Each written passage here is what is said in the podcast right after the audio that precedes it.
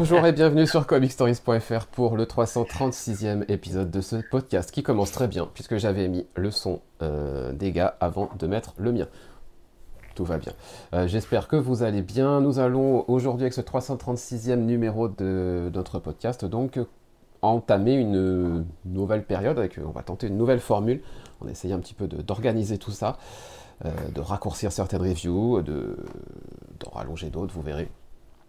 Euh, on va saluer euh, la troupe des Guillaume qui sont dans le chat, puisqu'on a Guillaume59, on a Guigose. on est envahi de, Guillaume sur Comic Stories, c'est terrible. Et puisqu'on puisqu'on parle d'invasion, parlons des nouveaux. Le nouveau est toujours là. On l'a pas traumatisé la dernière fois, et c'est Rorschach évidemment. Salut. Salut. Clément, évidemment, fidèle au poste. Bonjour. Et évidemment, euh, l'indéboulonnable Boris. Bonjour à tous. Donc la nouvelle mouture, tu as dit, c'est raccourcir les revues de Clément et rallonger les autres C'est une façon polie de, de, dire ce que tu viens d'exprimer. en effet.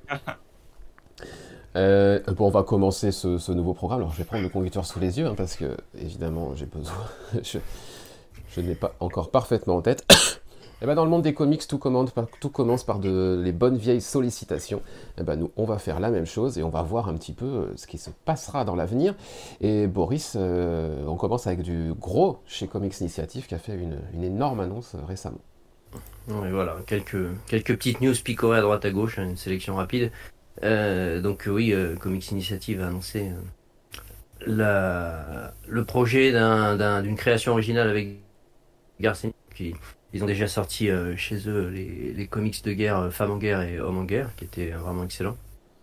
Et donc là, ils se lancent dans un projet, donc c'est vraiment une création originale, donc ça va prendre du temps et c'est pas pour tout de suite. Mais bon, c'est un, gros nom euh, qui, qui débarque chez eux et ça, c'est sympa et c'est bien pour eux quand même. Donc impatient, même s'il va falloir justement être patient avant d'avoir ce livre entre, entre les mains, mais ça, ça fait bien envie quand même. Ouais, tu es vraiment sur un gros coup. Inédit, euh, inédit, ça veut dire aussi inédit en VO, donc c'est vraiment quelque chose euh, spécialement pour Comics Initiative. Donc euh, on, peut, on peut parler d'un gros coup là, vraiment. c'est assez fort. bravo à eux. ce qui est assez fort aussi, c'est que si vous voulez découvrir le Massiverse, donc le Massiverse, je vous rappelle, c'est Radiant Black, c'est Roxanne, Radiant Red, Radiant Pink, no One, euh, et j'en passe parce qu'il euh, y, en a, y en a dans tous les sens, et ben vous avez en ce moment, depuis hier ou avant-hier, je crois, un Humble Bundle. Donc Humble Bundle, c'est quoi? C'est un pack de comics en digital que vous achetez sur la plateforme Humble Bundle. C'est sans DRM, donc vous pouvez partager vos fichiers. Et puis surtout, une grosse partie de paiement que vous allez faire va être reversée à une, à une association. Donc c'est plutôt cool. Et puis surtout, bah, c'est pas cher, euh, puisque le bundle qui contient euh, bah, l'intégralité des TPB sortis à ce jour dans le Massiverse, donc c'est-à-dire 15 TPB, euh, coûte 16,54€. Voilà. Donc vous auriez tort de, ne pas vous faire plaisir si, si vous avez envie de, découvrir ça. Et ce lot-là est, au bénéfice de la Book Industry Charitable Foundation. Voilà. et il y a même The Call dedans. Boris Et ça sortira pas en VF, hein, puisque Thierry Mornay a dit que la, série Radiant Black était un échec. Donc euh, ils, en, ils sortiront peut-être même pas le tome 4 de la série. Ah oui. Mm. Donc faut pas rêver, euh, pas rêver pour avoir euh, tout ce qu'il y a autour. Donc si vous voulez la lire, c'est en VO et, pas autrement. Donc là, vous avez les 4 volumes, les 4 TPB de Radiant Black, donc on va jusqu'au numéro 24. Vous avez Inferno Girl Red volume 1, Radiant Pink volume 1, Radiant Red volume 1, 2 TP de Roxanne, The Dead Lucky, le volume 1, les 2 TP de The Cowl, les one-shots supermassives et même le gros one-shot euh, Shift qui est sorti là au mois de janvier ou décembre. Bref, voilà, on est vraiment au, cul du camion. Donc c'est vraiment, euh, c'est vraiment cool. 16,54€ si vous voulez découvrir ça. C'est pour la bonne cause en plus. Le seul euh, problème, entre guillemets, c'est qu'il faut accepter de lire en digital. Voilà. Mm. On continue avec toi, Boris, et on va aller voir du côté de chez Panini qui a annoncé du lourd dans tous les sens du terme. oui, alors c'est d'abord euh, à sortir euh, au, à l'automne prochain, pardon. Astro City, donc c'est une, la série de Kurt Busiek qui a déjà été euh, sortie partiellement en VF dans les années passées. mais qui bon, n'a jamais vraiment fonctionné en, France. Donc là, Panini décide de, de retenter l'aventure et en omnibus. Donc c'est une série, je crois que certains avaient un peu commencé à lire sur le Discord dans le groupe là. Bon, moi j'avais pas, j'avais pas pris le temps de le faire, mais euh, voilà, c'est une, une, bonne nouvelle parce que je, moi j'avais bien envie de découvrir. Je pense qu'il y avait pas mal de gens qui attendent aussi de pouvoir découvrir cette série. Donc ça arrive chez, mm. chez Panini en omnibus. Bon, euh, c'est un format particulier, mais bon, vu le, vu le passé, on va dire, de, le passif en termes de d'édition de la série, ils peut-être pas trop le choix. Un autre format euh, était voué à peut-être tuer une nouvelle fois le, la série en, en VF. Donc euh, bah, on, se prendra l'omnibus si on est intéressé et c'est quand même une bonne nouvelle parce que c'est une série qu'on attendait euh, depuis un certain temps. Et pour finir, en deluxe aussi, peut-être, euh, par exemple, le format deluxe aurait pu être adapté avec justement les, les Metro Books là, qui sont sortis en VO, qui sont à peu près sur une pagination équivalente à un gros deluxe chez Panini. Ça aurait peut-être permis de le découper en 4 ou 5 L'investissement ah d'un omnibus va pouvoir en freiner certains, c'est ça que je veux dire. Mais euh, après, il n'y a pas de bonne solution. Euh, l'essentiel, c'est que ça revienne et que ce soit dispo à nouveau. Voilà, ouais. Après, en deluxe, ouais, ce sera en plus de volume, donc avec un risque de voilà, d'attrition plus de perdre des gens. Euh, voilà, de perdre des gens rapidement et que bah, qu'après ils vendent quasiment à perte les, les, derniers tomes. Là, en omnibus, bon, il y en aura sans doute trois peut-être, je sais pas exactement. Mais... Je sais pas. bon, on verra. On verra bien. A priori, ils, ont plutôt plutôt comment dirais-je, l'ambition de finir ce qui commence, ce qui n'était pas toujours le cas avant. Donc, euh, on peut espérer que ça aille au bout. Quoi. On peut espérer. Euh, et puis une dernière news qui concerne Sean Lewis, que tu affectionnes. Voilà, je le cite, je ne pense pas qu'il y ait grand monde qui, euh, qui lise du Sean Lewis, surtout en VF, parce qu'il n'y a pas beaucoup de choses qui sont sorties. Mais donc il va lancer une nouvelle série en mai chez Image qui s'appelle Beer Pirate Viking Queen. Alors pour l'instant il y a juste un visuel et ça a l'air un peu énervé quand même. Donc on verra, mais moi c'est une, c'est vraiment un scénariste que j'aime beaucoup, surtout en indé. Donc euh, je vais, euh, je vais aller tester. On verra. Mais euh, voilà, si vous êtes fan du scénariste, c'est à prendre. Pour l'instant, il n'y a pas de détails. Hein. C'est, c'est juste une annonce, un visuel et un titre. Donc, c'est pas trop de quoi ça va parler. Ouais. Voilà pour, les, pour, les, pour la petite actu, il y a quand même euh, quelques petits trucs intéressants à les picorer euh, à l'avenir. Euh, on va enchaîner, on va enchaîner avec quoi? On va enchaîner avec l'event. Chaque numéro de Comic Stories, désormais, nous mettrons en avant, nous ferons le focus sur quelque chose d'assez marquant. Et là, on a choisi pour ouvrir le bal de faire notre focus et de, de mettre notre event sur l'Energon Universe, parce que ça y est, ça y est, tout est arrivé. Euh, donc l'Energon Universe, c'est euh, Void Revolt, c'est Transformers, mais c'est aussi Duke et Cobra Commander, c'est ce gros univers qui a été lancé il y a quelques mois par Robert Kirkman. Euh, ça y est, toutes les séries ont maintenant commencé, donc on a un peu le, panel général de, ces quatre séries qui composent l'univers, et on va pouvoir du coup bah, enfin discuter de est-ce que la promesse est tenue et est-ce que les quatre séries se valent ou est-ce qu'il y, a, quelques, quelques disparités ce qui est sorti ce mois-ci, c'est euh, Duke et Cobra Commander, c'est les, deux nouveautés. On vous a déjà parlé plusieurs fois de Void Rivals et de Transformers, donc on va pas forcément refaire la, review de ces numéros-là. Mais euh, Boris, est-ce que tu as tout lu? Je crois que oui. Je crois que je suis quasiment un jour. Sur Transformers, euh, été jusqu'au 4. Il n'y en a que 4. Alors en introduction, en introduction à cet event, est-ce que pour toi la promesse est tenue? Oui. Ouais. Tu m'entends? Oui, non, j'étais pas sûr que tu m'entends, j'ai cru que ça coupé. Euh, alors, globalement, euh, oui, moi j'ai tout lu. Euh, je connaissais, enfin, je connais pas du tout l'univers Transformers, hein, donc tout pour moi est un peu une découverte. Ça a l'air de plutôt bien s'imbriquer, je trouve que c'est pas trop mal. À la fois ça s'imbrique et, et les séries peuvent se lire pour l'instant plutôt indépendamment aussi. Donc ça c'est déjà un point plutôt pas mal pour qui veut picorer un peu sans tout prendre. Maintenant, le, celle qui m'a laissé un peu plus sur ma fin, c'est Cobra Commander parce que je connais pas du tout le personnage et, c'est vraiment une, une ambiance totalement différente. Hein. Très SF, euh, euh, futuriste, etc. Donc j'ai lu l'épisode euh, sans déplaisir, on va dire. Mais pour l'instant, ça reste relativement, relativement obscur, on va dire. Donc on verra comment ça va s'intégrer dans le, dans le reste de l'univers. Euh, j'ai trouvé Duke euh, très bon, moi. C'est vraiment une ambiance un peu espionnage que j'aime bien. Et j'ai trouvé que c'était plutôt bien, bien fichu. Ça fonctionne bien et au niveau dessin aussi. au dessin, c'est Tom Riley. Et puis bah, Transformers, ça continue toujours aussi bien. Hein. C'est du c'est du classique Daniel Warren Johnson, c'est-à-dire qu'il n'y a pas de surprise dans le, le déroulé, le type de, de, d'événements qui se produisent, euh, les émotions qui viennent, etc. il y a toujours le côté très humain et, et, le mélange avec l'action. Donc on n'est pas surpris. Donc si quelqu'un veut un, un, peu de fraîcheur, de, nouveau, de nouveauté sur euh, Daniel Warren Johnson, c'est pas le cas. Mais ça, si on aime ce, ce qu'il fait, euh, ça fonctionne tout à fait.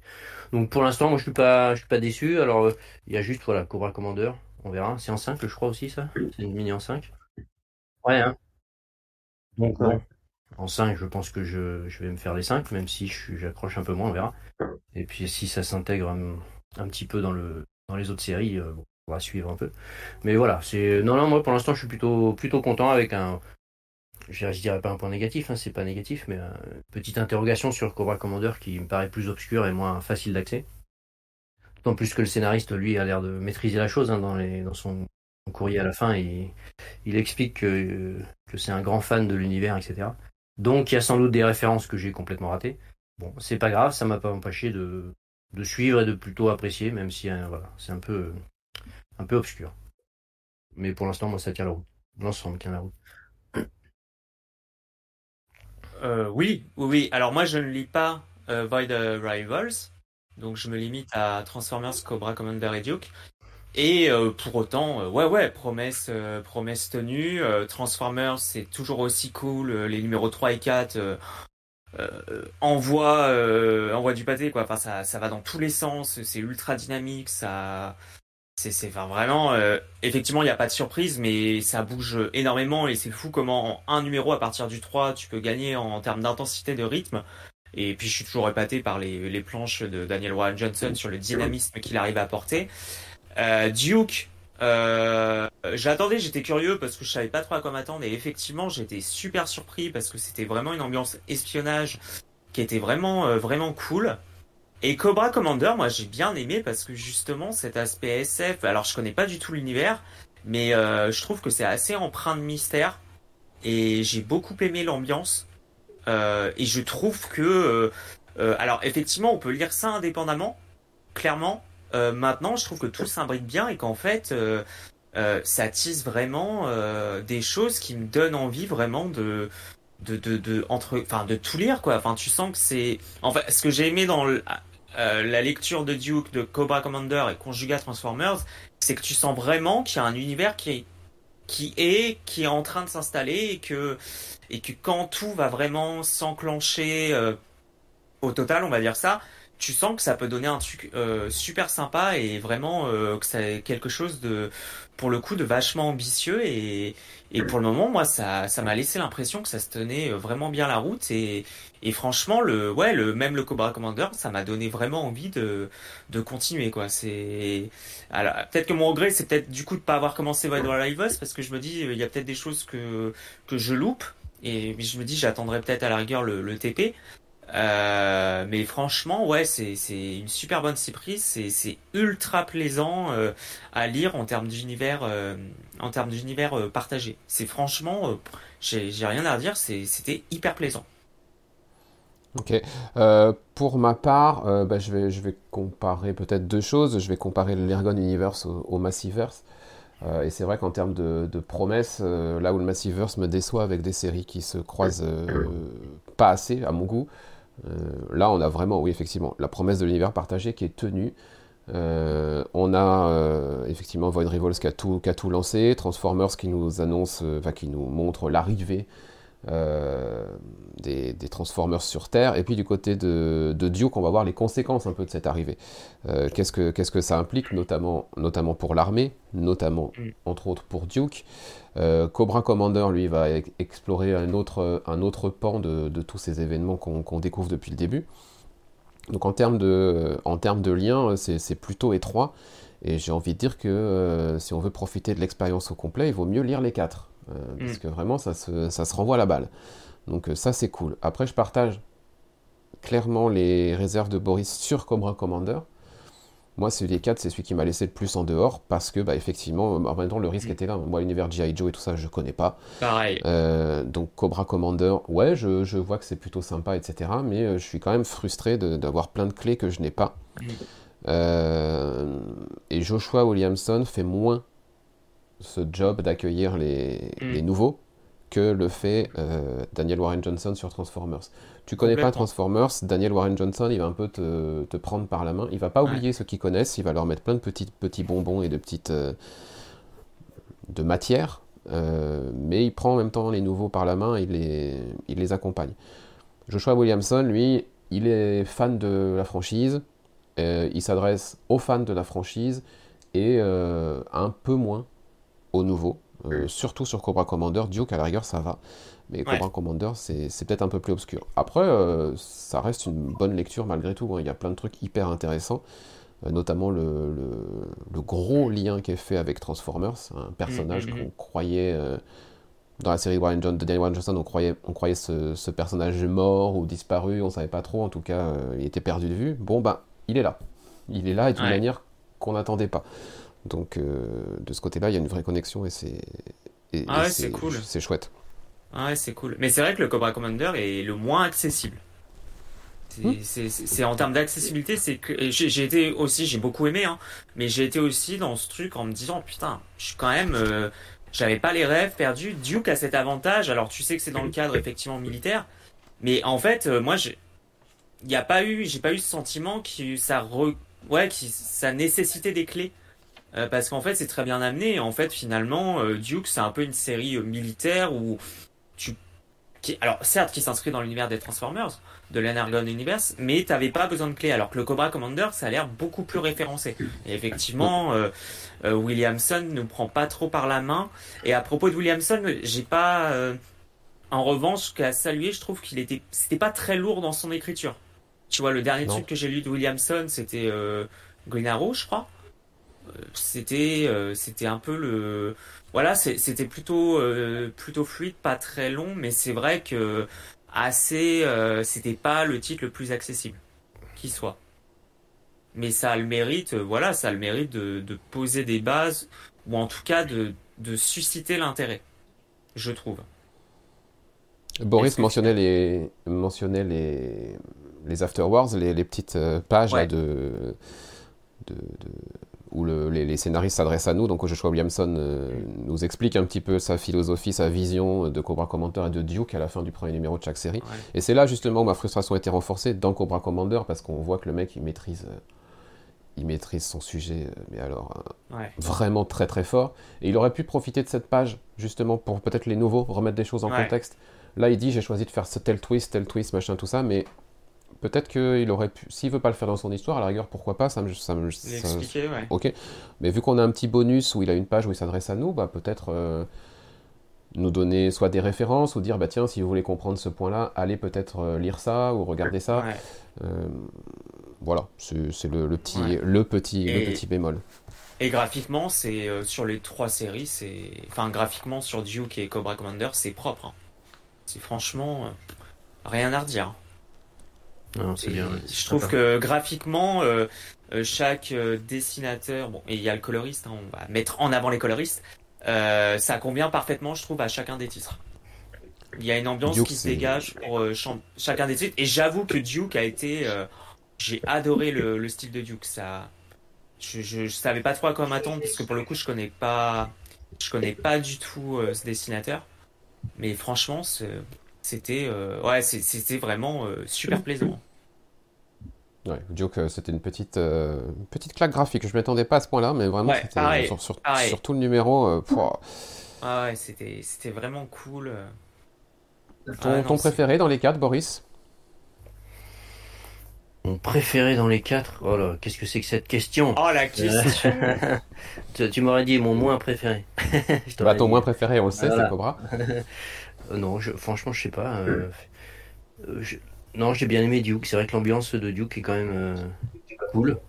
Non, j'ai pas de préféré. Honnêtement, les trois autres, moi, je, suis avec plaisir. J'avoue que là, je ne départage pas. Je ne ferai pas cette, cet affront aux, auteurs. Est-ce que tu le feras, toi, Clément? Euh, alors moi du coup j'en lis que 3, mais n'empêche que le choix n'est toujours pas aisé parce qu'en fait euh, les trois ont leur intérêt. Transformers, c'est, enfin le 3 et 4 c'était, c'était tellement kiffant, mais d'un côté j'ai adoré Duke aussi. ah non, impossible. Franchement impossible de choisir. Non non non, pas possible. C'était tellement bien. bah moi je choisis. Euh, jusque-là, c'était Transformers, mais je, je dois reconnaître que Duke, quand même, a été une super surprise. Ouais. Euh, je m'attendais à un truc un peu militaire et tout, un peu, un peu bas du front. Euh, pas forcément ce que. Ouais, pareil. pas forcément ma cam. Et non, il y a un vrai, il y a une vraie exploration un, peu émotionnelle de, la, de, la psyché du personnage, de, du trauma qu'a représenté l'arrivée mm. des Transformers sur Terre. Euh, le fait, le fait d'être cru par personne, etc., d'avoir l'impression que le système est un peu contre lui, de partir un peu en mode undercover. Il y a, il y a, vraiment de la, la, très très bonne matière dans, dans ce Duke, et euh, pour moi, je le mets au même niveau que Transformers. Void Rivals est un tout petit poil derrière, ça c'est vraiment très bien. Euh, et puis bah, Coma Commander, pour les raisons que j'ai dit, serait peut-être la quatrième, mais voilà, pour pas grand chose non plus. Mais globalement, franchement, c'est un univers que, pour ma part, je continuerai à suivre avec plaisir, en single. Euh, j'irai jusqu'au bout de Cobra, jusqu'au bout de Duke. Et puis, bah, voilà, et Transformers, de toute façon, je continuerai, c'est clair. Euh, non, non, c'est. Bah, ouais. C'est vraiment très bien. C'est un peu la bonne surprise de la fin d'année, de ce début 2024. Euh. Ah, ouais, complètement. Des séries que je ne m'attendais pas à lire et à apprécier autant, donc c'est cool. Et tu, vois, moi j'en suis au point de me dire, est-ce que je prendrais pas le TPB de Void Rivals, parce que j'ai vu qu'il sort, pour ensuite enchaîner sur la sur euh, sur le single, quoi. Parce que euh, je suis en, grosse hésitation. Euh, je, me, je me tâte parce que franchement, ça fait longtemps qu'un univers partagé m'avait pas autant accroché, happé. Et, et, franchement, et puis c'est une super bonne surprise parce qu'on parle quand même de l'univers de Transformers, G.I. Joe et compagnie, et, et moi, j'en étais resté au film. On va pas dire que c'était de la vraie œuvre cinématographique. Puis c'est très, euh, ça reste, enfin, je veux dire, ça reste très quand il pense, c'est très caricatural. Alors qu'en fait, euh, c'est excellent. Et d'ailleurs, euh, quand j'ai lu le 3 et 4 Transformers, encore une fois, Daniel Warren Johnson utilise les mêmes thématiques qui lui sont chères. Enfin, on est vraiment là sur du, sur du très très bon et je pense que si ça reste sur cette qualité-là, on peut vraiment être sur euh, un univers euh, d'anthologie et pour en revenir sur Duke euh, très brièvement, moi ce que j'ai aimé aussi à Duke, c'est que alors on sait évidemment que c'est dans l'Ernagon Universe, mais en fait que ça prend à la fois le temps de s'intéresser au background, aux conséquences effectivement de, la série Transformers, mais que c'est en fait dès les premières pages, tu as direct un lien qui est fait euh, avec cet univers-là.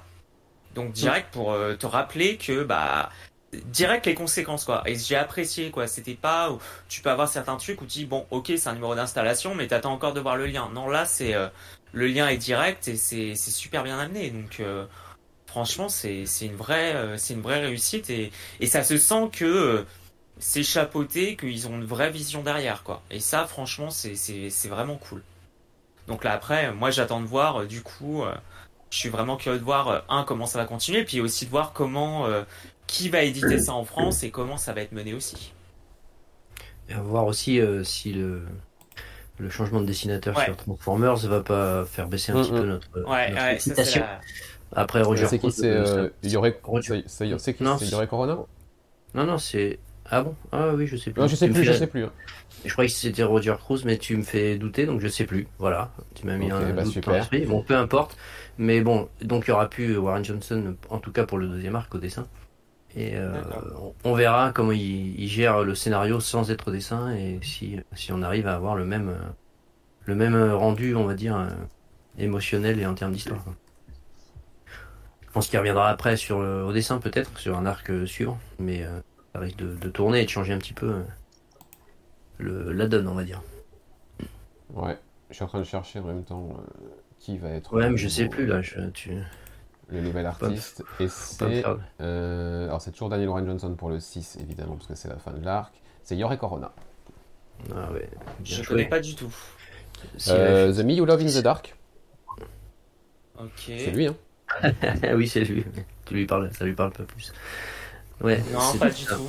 Mais non, non, c'est un, bon, c'est un bon dessinateur, mais c'est pas Ouais. le même, le même type d'ambiance, on va dire, en termes de dessin. Ouais, faut, faut voir. En- ouais, ça, ça. La question, ça va être de voir est-ce que l'ambiance, euh, est-ce que ça va changer euh, vraiment quelque chose au niveau de l'ambiance, quoi.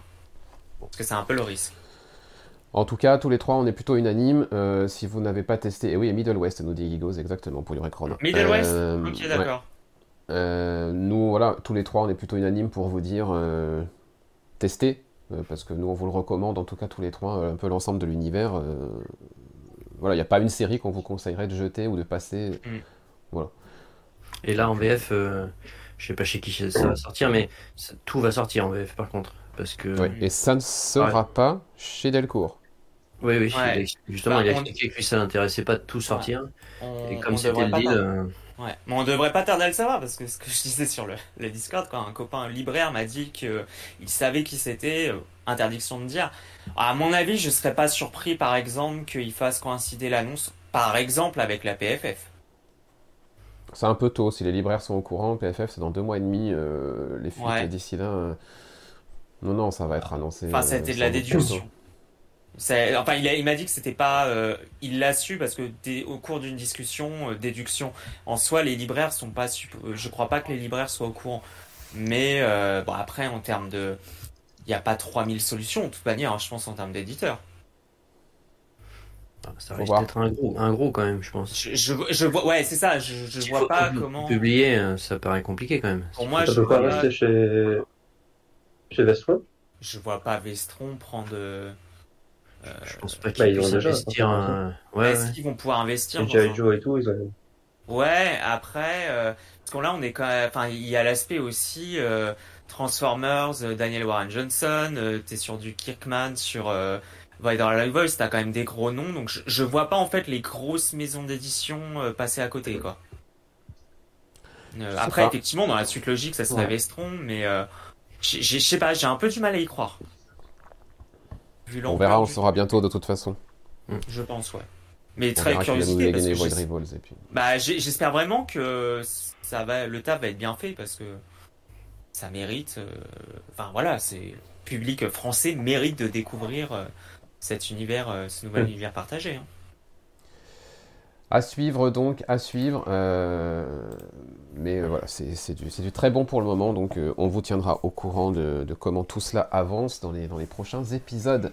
Euh, voilà pour notre event du mois. On va passer maintenant à une partie de review un peu plus rapide que, que ce que l'on vient de faire. On appelle ça les tie parce qu'à tout bon event, il y a des tie Donc on va vous faire des reviews rapides euh, en quelques minutes des, des- des quelques lectures qu'on a fait ce mois-ci. Euh, et c'est Boris qui va ouvrir le bal avec Oui. une sortie, je crois, de chez Boom. Oui, Tout qui s'appelle Animal Pound. Et ça va être très rapide. Ah, Euh. bah oui, vu le commentaire que tu as mis, ça va être rapide, ouais. Bah, c'était du Tom King en indé avec Peter Gross, ça ça m'intéressait au niveau du dessin et Tamara Bonvillain au- à la colo. Donc au niveau dessin, rien à dire, c'est très bon. Bon, faut aimer les chats et les chiens, hein. Euh, mais euh, en termes de dessin, c'est cool quoi. Euh, donc c'est une adaptation en fait de la ferme des animaux.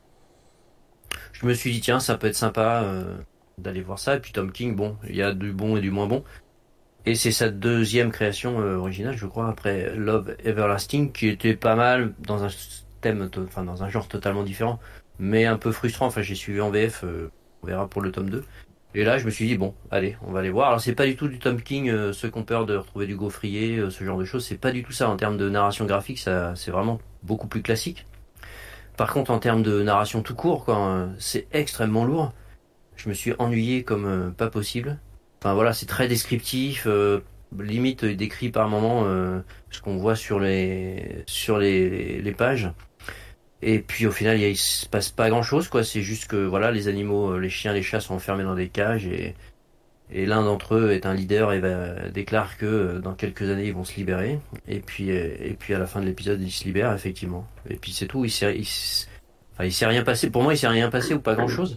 Et puis surtout en termes de narration, c'est c'est ennuyeux au possible. Donc euh, pour moi, c'est un, un stop direct. J'ai tenté et pourtant j'arrête pas souvent des séries euh, comme ça rapidement. Bah, Mais là, surtout, je suis vraiment, ouais, je suis vraiment pas rentré dedans et j'ai trouvé que la narration était extrêmement lourde. Quoi, c'est, c'est pas fluide. Il y a beaucoup de texte. C'est, oh là là. Enfin voilà. Donc non, franchement, j'ai pas, j'ai pas aimé. Et ben voilà, c'est dit. C'est rare, donc on, en profite. oui, c'est rare parce que d'habitude, je suis plutôt bon public, quand même, il faut le dire. Même si je, sélectionne en amont quand même, je prends pas tout et n'importe quoi. Mais, euh, mais là, je pensais pas ne pas aimer à ce point-là, quoi. Enfin, ne pas rentrer dedans et être totalement déçu. Donc, euh, bah, ce, ils continueront l'aventure sans moi. Et bah voilà. Voilà. Bon, il va se passer Oui, oui, oui. Ah, quoique, ça peut être un traumatisme. J'imagine. Allez, on continue avec euh, Rorschach et toi tu vas nous parler de Immortal Thor, euh, la série de Halloween si je me trompe pas, et c'est euh, le numéro 5. J'ai d'abord été, en, en préparant l'émission, j'ai été surpris de la partie graphique. Vous, allez voir ceux qui nous regardent en direct ou, ou la cover. C'est ah, c'est aussi bien dans l'histoire que dans le dessin. Ou la cover, ouf, elle pique les yeux. Hein. Ouais. Dans le bon sens, hein. Ouais. Ah si, si, si, si, elle est incroyable ouais, ouais, ça, me fait penser à, ça me rappelle des mauvais souvenirs, ça me fait penser au, entre guillemets, enfin, au style graphique euh, du dernier euh, film Thor. Couper le micro à cette personne. Allez. C'est ça. Rorschach à toi. Toi qui as la main. Ouais, bah, ouais, bah, franchement, j'ai bien aimé. Euh, Immortal Thor, euh, bah déjà Thor c'est pas un de mes persos préférés donc j'ai eu un peu de mal à, le sélectionner mais bon c'est surtout pour le pour l'auteur le travail qu'il avait fait sur Hulk bon c'était quand même c'était comme du bon boulot hein. et là il a gardé un peu le le même style c'est-à-dire qu'il va s'approprier le personnage qu'il va redéfinir un peu euh, qui fait l'essence même du personnage. Là par exemple on va apprendre pas mal de choses sur le le fait d'être digne ou pas pour porter le le marteau. Il va redéfinir un peu tout ça donc ça apporte vraiment une dimension nouvelle. Déjà le postulat de base aussi, hein, euh, Odin n'est plus, il a pris sa place, etc. Donc euh, on part vraiment sur de, sur de nouvelles pistes et de, de nouvelles trames.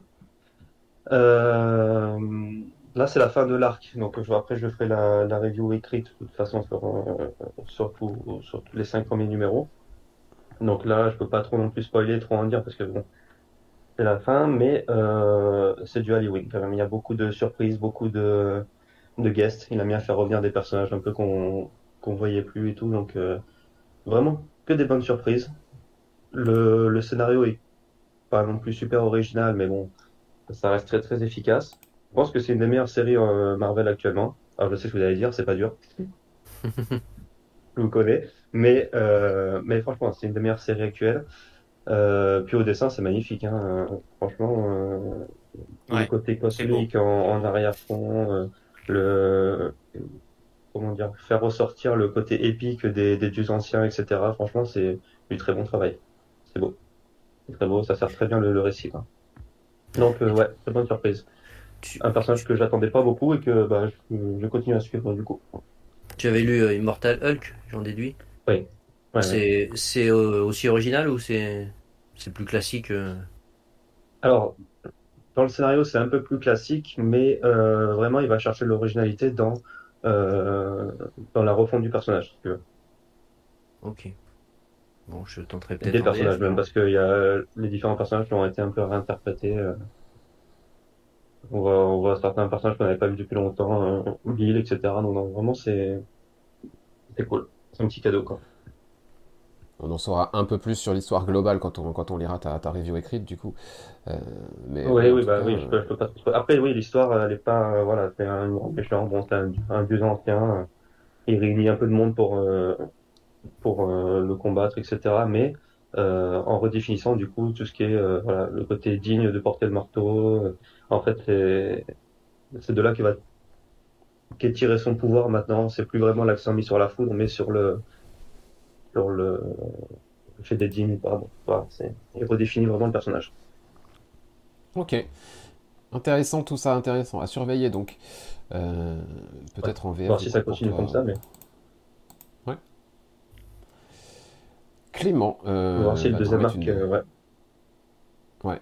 Clément va nous remettre une petite dose de Star Wars. Euh, la Haute République, ça faisait un petit moment. Et on est dans la phase 3.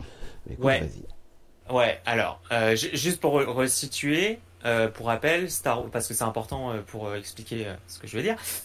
Star Wars La Haute République, donc on est sur un, une période de, Star Wars qui est cross-média, c'est-à-dire roman, série qui va arriver cette année avec The Acolyte, plus comics books. Et donc là, on a la phase 3. Donc en fait, là, on a eu une phase 2 qui a duré à peu près un an au, aux États-Unis sur toute l'année fin 2022-2023, qui se passait 200 ans avant la phase 1. Et donc la phase 3, c'est ce qui se passe un an après la phase 1. Après les événements de la phase 1. 1. Euh, et donc là a repris euh, la phase 3 au mois de septembre. Donc ça a commencé par un roman, euh, enfin ça avait commencé par une recueil de nouvelles et ça a commencé surtout par un roman adulte. et donc là tout s'enchaîne et on est parti jusque, je crois, courant 2025 pour terminer cette phase 3. Et euh, donc on a eu euh, la série principale Star Wars The Haute République qui a repris. Et avant ça une série, une mini-série en quatre numéros qui est euh, Star Wars Shadow of of Starlight, donc qui en fait va traiter de ce qui se passe durant cette période d'un an. et donc on a au scénario en fait les auteurs des, des romans, donc on a Charles, Charles Saul pour euh, la mini-série et on a euh, Cavan Scott donc qui fait aussi des romans euh, pour la série principale.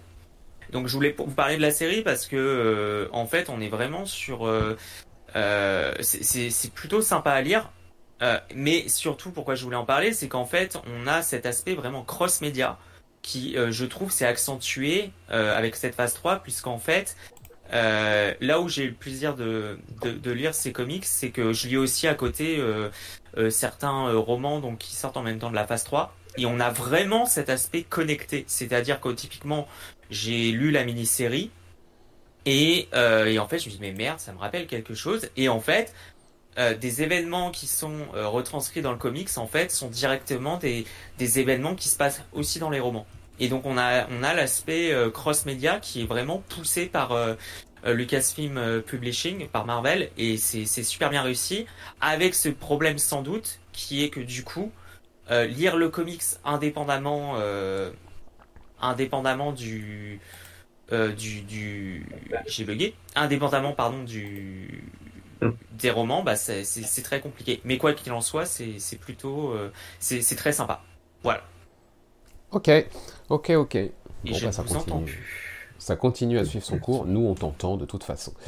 Euh, ça marche. On va continuer avec euh, Rorschach. Euh, Rorschach qui, lui, va nous parler, euh, non pas de ça, mais de Mortal Terror chez ah, Dark Horse. Oui. Oui, donc là, c'est le, numéro 2. J'avais fait la review écrite du premier. J'avais plutôt bien apprécié le premier. Euh, bon, le 2 est un peu en dessous parce que bah il faut expliquer certains trucs parce que le rythme est un peu redescendu après. Bah, le premier numéro était assez intense quand même, hein, donc c'est plutôt normal en fait. Euh, mais bon, voilà, un petit peu en dessous, euh, mais qui laisse quand même présager du, du, bon nom pour ce qui arrive pour le 3. Pour resituer, Mortal Terror, c'est une réinterprétation de Dracula, où les rôles sont plus ou moins inversés. C'est-à-dire que la société, euh, on suit une société voilà vampirique euh, qui subit euh, du coup des attentats, des attaques de la part de des mortels qui seraient dirigés, c'est entre guillemets par un certain comte Dracula.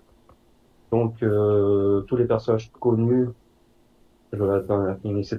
sont euh, Jonathan Harker, pardon, etc. sont euh, interprétés, donc sont des vampires, etc. Ils essayent de voilà d'évoluer dans leur société.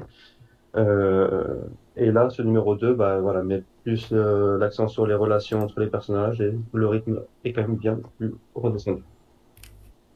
Euh, graphiquement, c'est toujours sympa, c'est du style Mignola, hein. donc c'est un peu ses disciples, donc ça se ressent. Moi, j'aime bien.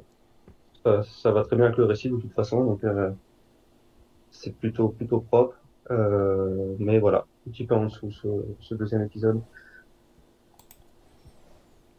Ok, ben, dommage. Ouais. Ben non, mais après ça laisse voilà, ça laisse présager quand même parce que euh, là, ça enquête, ça enquête, et puis bon, le but c'est quand même de contre-attaquer les... ce qu'ils ont subi, les attaques terroristes, etc. Donc je pense que le numéro 3 et 4 vont, vont remonter un peu, j'espère, parce que sinon, bah, c'est le coup dur.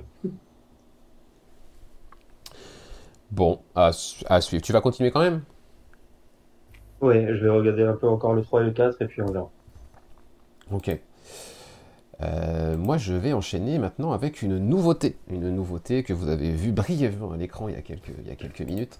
Euh, c'est Beyond Real euh, chez Volt, le, le nouveau Zach Kaplan. Voilà, c'est un peu comme le, Beaujolais. En ce moment, tous les ans, il y a un nouveau Zach Kaplan.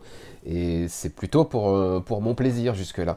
Il est associé, alors par contre, le prénom, je vais essayer de pas... Fabiana Mascolo et Tony Fejzula. deux artistes. c'est colorisé par Jordi Belair et Tony Fejzula. Je, connais, connaissais absolument pas les artistes jusque-là. Euh, J'y suis allé parce que c'est Zach Kaplan et que bah, jusque-là, tout ce qu'il fait, moi, ça me, ça me plaît bien. Euh, donc Beyond Real, euh, bah, ça déroge pas à la règle. C'est un super premier numéro. J'ai vraiment bien aimé. Alors, euh, dans, la, série, on va suivre l'histoire de, évidemment, Ellie et June, qui sont un couple.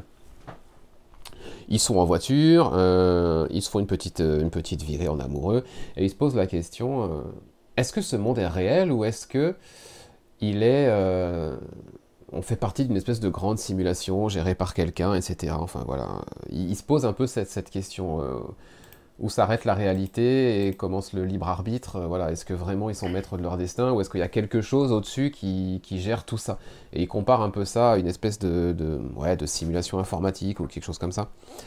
Euh, ils rentrent chez eux et là, le drame, accident de voiture. Euh, et June va s'en sortir avec quelques bobos, mais Ellie va rester dans le coma. Et à partir de là, ça va commencer à partir en vrille dans le monde de June. Ça va commencer dans ses rêves et euh, bah, tout ça va, revenir dans la réalité. Et euh, cette fameuse théorie qu'ils avaient au début, on va commencer à se demander si euh, bah, elle n'est pas, elle est pas, elle pas vraie au final. Ou est-ce que tout ça, ça se passe juste dans la tête de June? On ne sait pas. Euh, c'est ultra intrigant. Graphiquement, moi j'ai bien aimé la, proposition des deux artistes. C'est, euh, il y a vraiment des pages qui euh, bah, explosent. C'est assez fort. Boris a fait la review sur Comic Stories. Il a, il mis 9 sur 10, donc il a plutôt aimé lui aussi. c'est le moins qu'on puisse dire. C'est ultra engageant. Le cliffhanger de fin, effectivement, je suis d'accord avec la review que Boris a fait, est peut-être un peu attendu et plutôt logique dans ce genre d'histoire mais euh, il en reste pas moins efficace et, j'ai vraiment aimé cette espèce de distorsion du monde, de façon. Est-ce que c'est la façon que Joan a géré son traumatisme ou pas? Enfin, il y a plein de questions qui se posent autour des personnages, autour de la réalité de tout ça. Et euh, bah, Zach Kaplan, il signe encore une fois un début de série qui, qui fonctionne très bien, franchement. Voilà. Euh, je vous renvoie à la review de Boris sur, sur le site si vous, si vous voulez en, savoir plus. le numéro 2 a été retardé et ça, ça m'agace. Mais bon, Ouais, ça a du mal à sortir, effectivement. Hmm. Euh, non, non, et, puis si vous voulez jeter quelques... un œil, j'ai mis quelques, quelques pages. Ouais, graphiquement, effectivement, je connaissais pas euh, Fabiana Mascolo. Ouais. Et franchement, avec la, avec la colo de Jordi Belair qui fait aussi beaucoup. Franchement, c'est superbe. Hein. C'est vraiment. Puis ça fonctionne bien avec cette idée de virtuel réel. Ils arrivent bien à, faire ce mix. Les deux se passent la balle. Je pense qu'on a un qui fait le réel, l'autre qui fait le virtuel. Et. Euh, non, Fejula, c'est. Euh, il fait que les deux dernières pages. Ah d'accord. Euh, ouais, Fejula, c'est c'est celui qui a fait euh, qui a dessiné Forgotten Blade, qui est sorti chez TKO et chez Ankama en français. Ok. et lui, c'est lui, juste les deux dernières pages là, quand c'est très euh, informatique, on va dire, très virtuel. Il a un trait très très particulier. Le reste, c'est que Fabiana Mascolo. Je pense que dans la suite, on va ils vont davantage se partager le gâteau. Mais euh, non, non, celui fait que les deux dernières pages. Parce qu'il a un style vraiment très particulier qu'on reconnaît euh, du premier, au premier coup d'œil. Mais après, oui, non, c'est bah, euh, Zach Kaplan, c'est un, grand fan de virtuel. Hein, tout ce qui est ces séries précédentes, on, l'a bien vu. Puis dans l'interview qu'il m'avait donné, il avait beaucoup parlé. C'est quelque chose qui le fascine. Donc, on n'est pas surpris de retrouver ce thème. Après, à voir comment il va, il va gérer ça, où est-ce qu'il va emmener. Mais c'est vrai que le premier, le premier numéro est franchement franchement intrigant. Donc, euh, Donc à suivre, effectivement. Puis je pense pas. euh, Enfin, pour l'instant, on n'a pas trop entendu. Il y a Mindset qui est sorti chez Comics Initiative en VF. Mais c'est pas un scénariste euh, qui, qui pour l'instant, euh, séduit Mm. suffisamment pour qu'on en parle en, en français, en VF. C'est un peu dommage, je trouve, parce que c'est quand même un, un scénariste solide et qui a un univers euh, original, quoi, singulier, qui lui est propre. Ça pourrait, ça pourrait fonctionner. Peut-être que si Mindset fonctionne, euh, Comics Initiative se lancera dans d'autres séries de, de l'auteur dont on a déjà parlé. hein. À voir. Et bon début. ouais. souhaiter, ouais. Ouais. Euh, on va enchaîner avec Rorschach à nouveau. euh, et il va nous parler de l'arrivée de Jason Aaron chez DC avec euh, Batman Off-World. C'est ça, bah, c'est un bon début aussi. Euh, je sais pas combien de numéros sont déjà sortis, je crois qu'on en a trois. J'ai vu que le premier Je pour l'instant. Une mini-série en 6, si je dis pas de bêtises. Euh, j'étais franchement pas convaincu par le postulat de base, parce que Batman hors Gotham déjà, voilà. Mais en plus dans l'espace avec des extraterrestres, bon, je suis dit, quand même. Mais euh, Jason Aaron a fait que bah, j'ai quand même pris le truc. Et bah, franchement, c'est pas, pas mal. C'est pas mal. Euh, on retrouve alors c'est Batman à ses débuts, hein, c'est un peu euh. Euh, on retrouve tous tous les éléments, les tracks, les, sa façon de se battre, etc. Mais en même temps, euh, déjà retranché dans, dans ses, dans ses retranchements. Euh, le dessin, il est, il est pas mal. Je sais plus qui est le dessin, dessinateur, pardon. C'est celui qui était déjà sur euh, Under the Red House, donc le retour de C'est Jason c'est je crois, non? Ouais, c'est ça. C'est ça. C'est vraiment pas mal. Euh, ta représentation des extraterrestres, etc., de, du côté science-fiction, parce qu'en fait, on voit que ça, hein, que des extraterrestres. Euh, c'est plutôt bien fait avec des, des visages, des mutations, des trucs un peu bizarres, des morceaux de chair un peu partis, par-ci par-là. C'était vraiment euh, très graphique. Très graphique. Après, l'histoire, bon. Euh, on essaye un peu de savoir pourquoi Bruce Wayne se retrouve là où il est. On sait qu'il a un plan, comme d'habitude, il a toujours des plans. Mais euh, le premier numéro nous en nous en révèle pas assez pour l'instant, mais bon, je pense que je vais continuer. Après, c'est en 6, hein, donc euh, à voir. Mais, euh, mais ouais, c'est pas un coup de cœur, c'est pas super euh, waouh, mais pour le postulat de base, je suis quand même assez surpris. Je pensais être plus déçu que ça. Bon. Oui, puis, c'est- puis Jason Aaron, euh, récemment, c'était forcément exceptionnel. Hein. Son, Ouais, ouais, ouais, ouais. son C'est Avengers pas- était moyen. On verra ce qu'il va donner sur les, sur les tortues bientôt. Mais c'est C'est vrai. c'est plus un scénariste, enfin de mon point de vue, c'est plus un scénariste euh, valeur sûre. Quoi. Donc. Non, mais bon, son nom fait encore, euh, voilà, ça va quand même fait Ouais, parler, mais. Bah, franchement, je l'aurais pas pris, sinon, euh, ça aurait été un auteur euh, lambda, je l'aurais pas pris, parce que le postulat.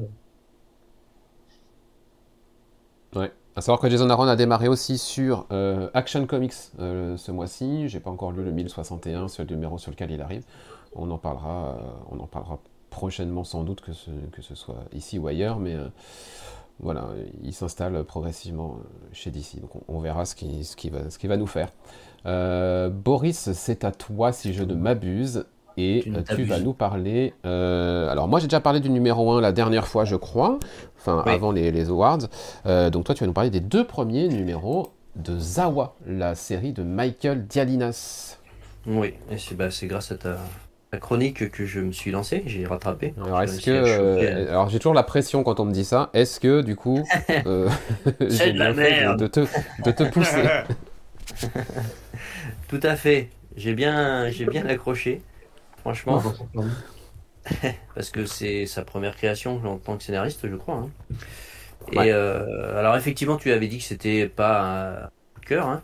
donc non, c'est pas un coup de cœur, mais c'est vraiment une bonne série. Euh, Les deux premiers m'ont bien plu, bien rentré dans l'univers. Alors, on retrouve évidemment sa patte graphique qui fait tout de suite penser à Wind, Ah ouais. qu'il a fait avec Tanyon Ford, et même dans l'esprit, on va dire. hein.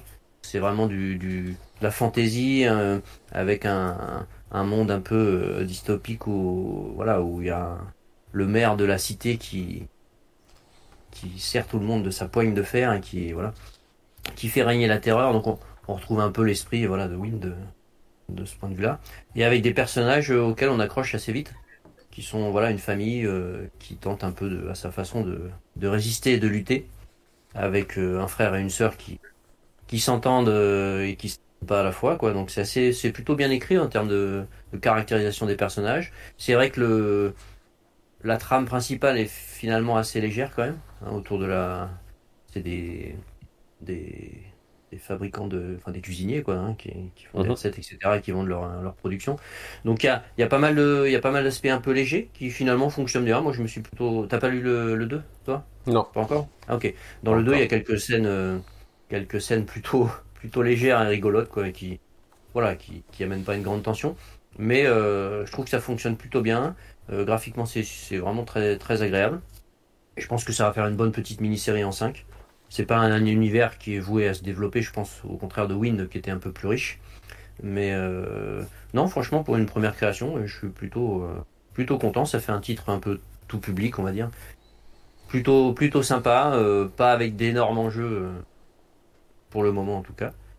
Mais, mais franchement agréable. Donc je, vais, je vais poursuivre et, je suis plutôt, plutôt satisfait de cette, cette lecture. Ok, bah ça, me, ça, me, ça me lance sur le numéro 2. Euh, précision, Michael Diadinas scénarise, dessine, encre, colorise et lettre. Voilà, il fait, tout. Euh, et c'est aussi ça qui nous rappelle Wind, c'est parce qu'il est aussi au lettrage sur Wind et, euh, et dès les premières pages, voilà, on, voit bien oui, on voit bien notamment dans les, dans, les, dans les onomatopées, les choses comme ça, voilà, euh, des, des choses qui, qui, sont très très euh, représentatives de son travail. Euh, voilà, donc ben, Wind, effectivement, Guy nous dit dans le, dans le chat, James Tanyan Force semble avoir oublié la série, effectivement, il serait peut-être temps de nous, de nous embrayer sur le volume 4. Hein. Allez, bah écoute, Wind, Wind, pardon, pas Wind, Zawa, encore un titre en 4 lettres, compliqué pour moi. Euh, Zawa, bonne pioche, a priori, et c'est chouette. Euh, et on va terminer cette euh, partie tie avec une, dernière chronique rapide de la part de Rorschach. Et il s'agit cette fois-ci d'une nouveauté chez Image, et c'est Moonman. Le cover est très chouette. Oui. bah, tout le comic c'est très chouette, hein, honnêtement. alors, les auteurs, donc il y a Mespudi, donc euh, Kid Cudi, donc euh, un rappeur hein, que voilà, connaissais pas du tout, euh, associé à l'écriture avec euh, Kylie donc que tu connais bien du coup, ah ouais. avec Freedom Black. donc bon, on pouvait se poser un peu des questions quand même. après je l'ai pris, je le savais pas, hein, mais voilà. Et ben honnêtement, c'est pas mal du tout. C'est un très bon début. alors il y a quand même pas mal de, de stéréotypes sur la SF, etc. L'origin story pas sans rappeler euh, les Fantastic Four. En gros, le postulat, euh, on suit euh, Ramon, qui est un astronaute rescapé d'une mission pour la Lune avec son équipage, qui a mal tourné. Bon, on sait pas ce qui s'est passé. Pendant 7 minutes, ça a été coupé, plus d'écran, plus rien. On n'a aucune idée de ce qui leur est arrivé. Donc voilà, postulat. L'accent est quand même mis sur le, le ressenti de ce personnage, sur l'anxiété, sur tout ce qu'il doit traverser pour son retour sur Terre, sur les relations qu'il a avec son frère, pour lequel il s'est s'est passé des années en fait, hein, qui se sont pas vus. Donc il y a vraiment cet aspect euh, psychologique qui est mis en avant, et ça c'est plutôt rafraîchissant pour ce genre de ce genre d'histoire. Et puis comme on s'en doute, hein, euh, il s'est passé des trucs pendant ces 7 minutes, il a développé euh, des pouvoirs, on va le voir vite fait, on sait pas trop de quoi il s'agit pour l'instant. Bon, il peut voler, etc. Mais bon, on sait pas, on sait pas vraiment de quoi il en retourne. Euh, donc il y a quand même beaucoup de voilà c'est intrigant. Je vais continuer pour savoir quand même ce qui s'est passé. Graphiquement c'est sympa.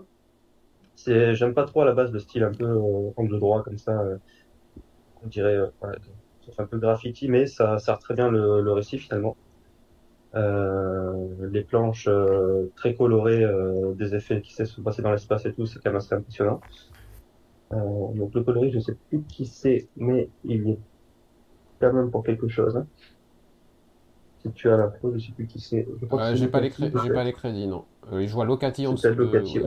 Locati et Monty, mais je sais pas qui, qui fait quoi. Donc oui, euh, graphiquement c'est très très sympa, visuellement ça envoie, euh, voilà, ça sert très bien le récit. Après sur un autre type de récit, je sais pas si ça m'aurait pu, mais là pour le coup c'est pas mal. Eh ben, chouette, chouette, euh, encore une, une nouveauté qui est au moins intrigante. Igor Monti, le coloriste. Igor Monti, ok, merci Boris. Ça, c'est intrigant. Très à voir sur la durée, parce que Alors, je sais pas si ça s'inscrit dans le Massiverse. J'ai euh, j'ai entendu, mais je sais pas. Euh, alors si ça s'inscrit dans le Massiverse, je suis passé à côté de l'info. Et euh, moi qui suis tout le Massiverse, qui est absolument tout, je serais très agacé, je t'avoue.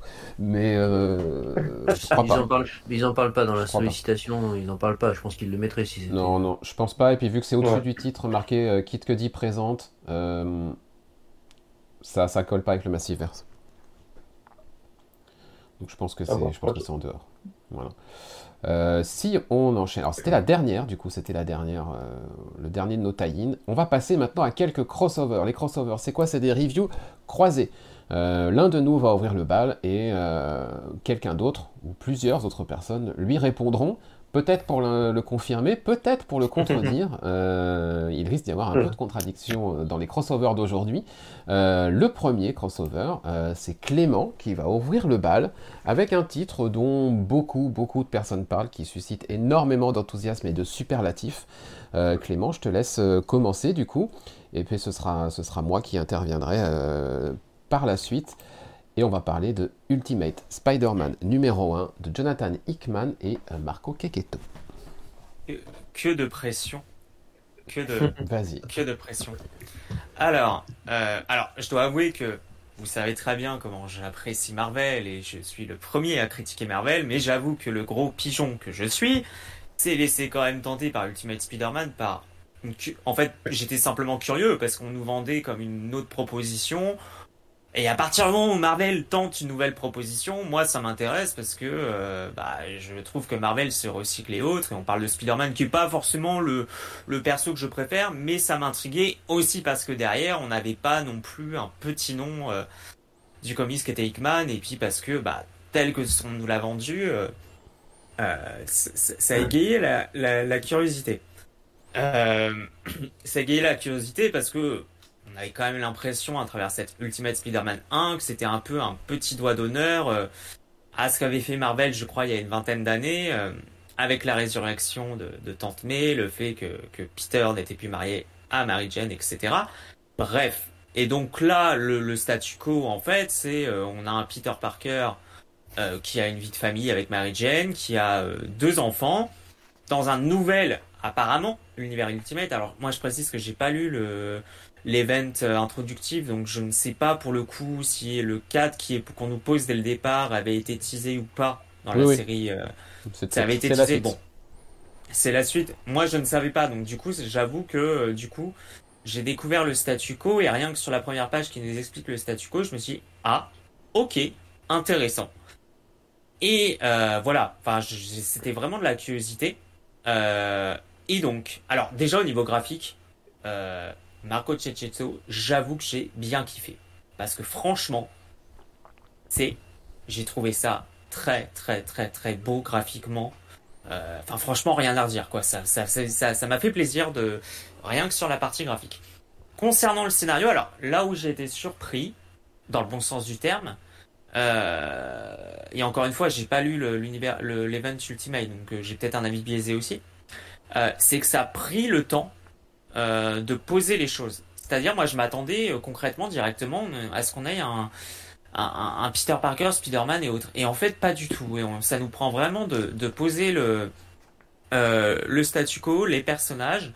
Et j'avoue que j'ai eu des... Enfin, en tout cas, moi, j'ai été surpris par les dynamiques assez déconcertantes euh, avec J. Jonah Jameson, avec bah, Ben Parker du coup, Peter, enfin bref, tous ces...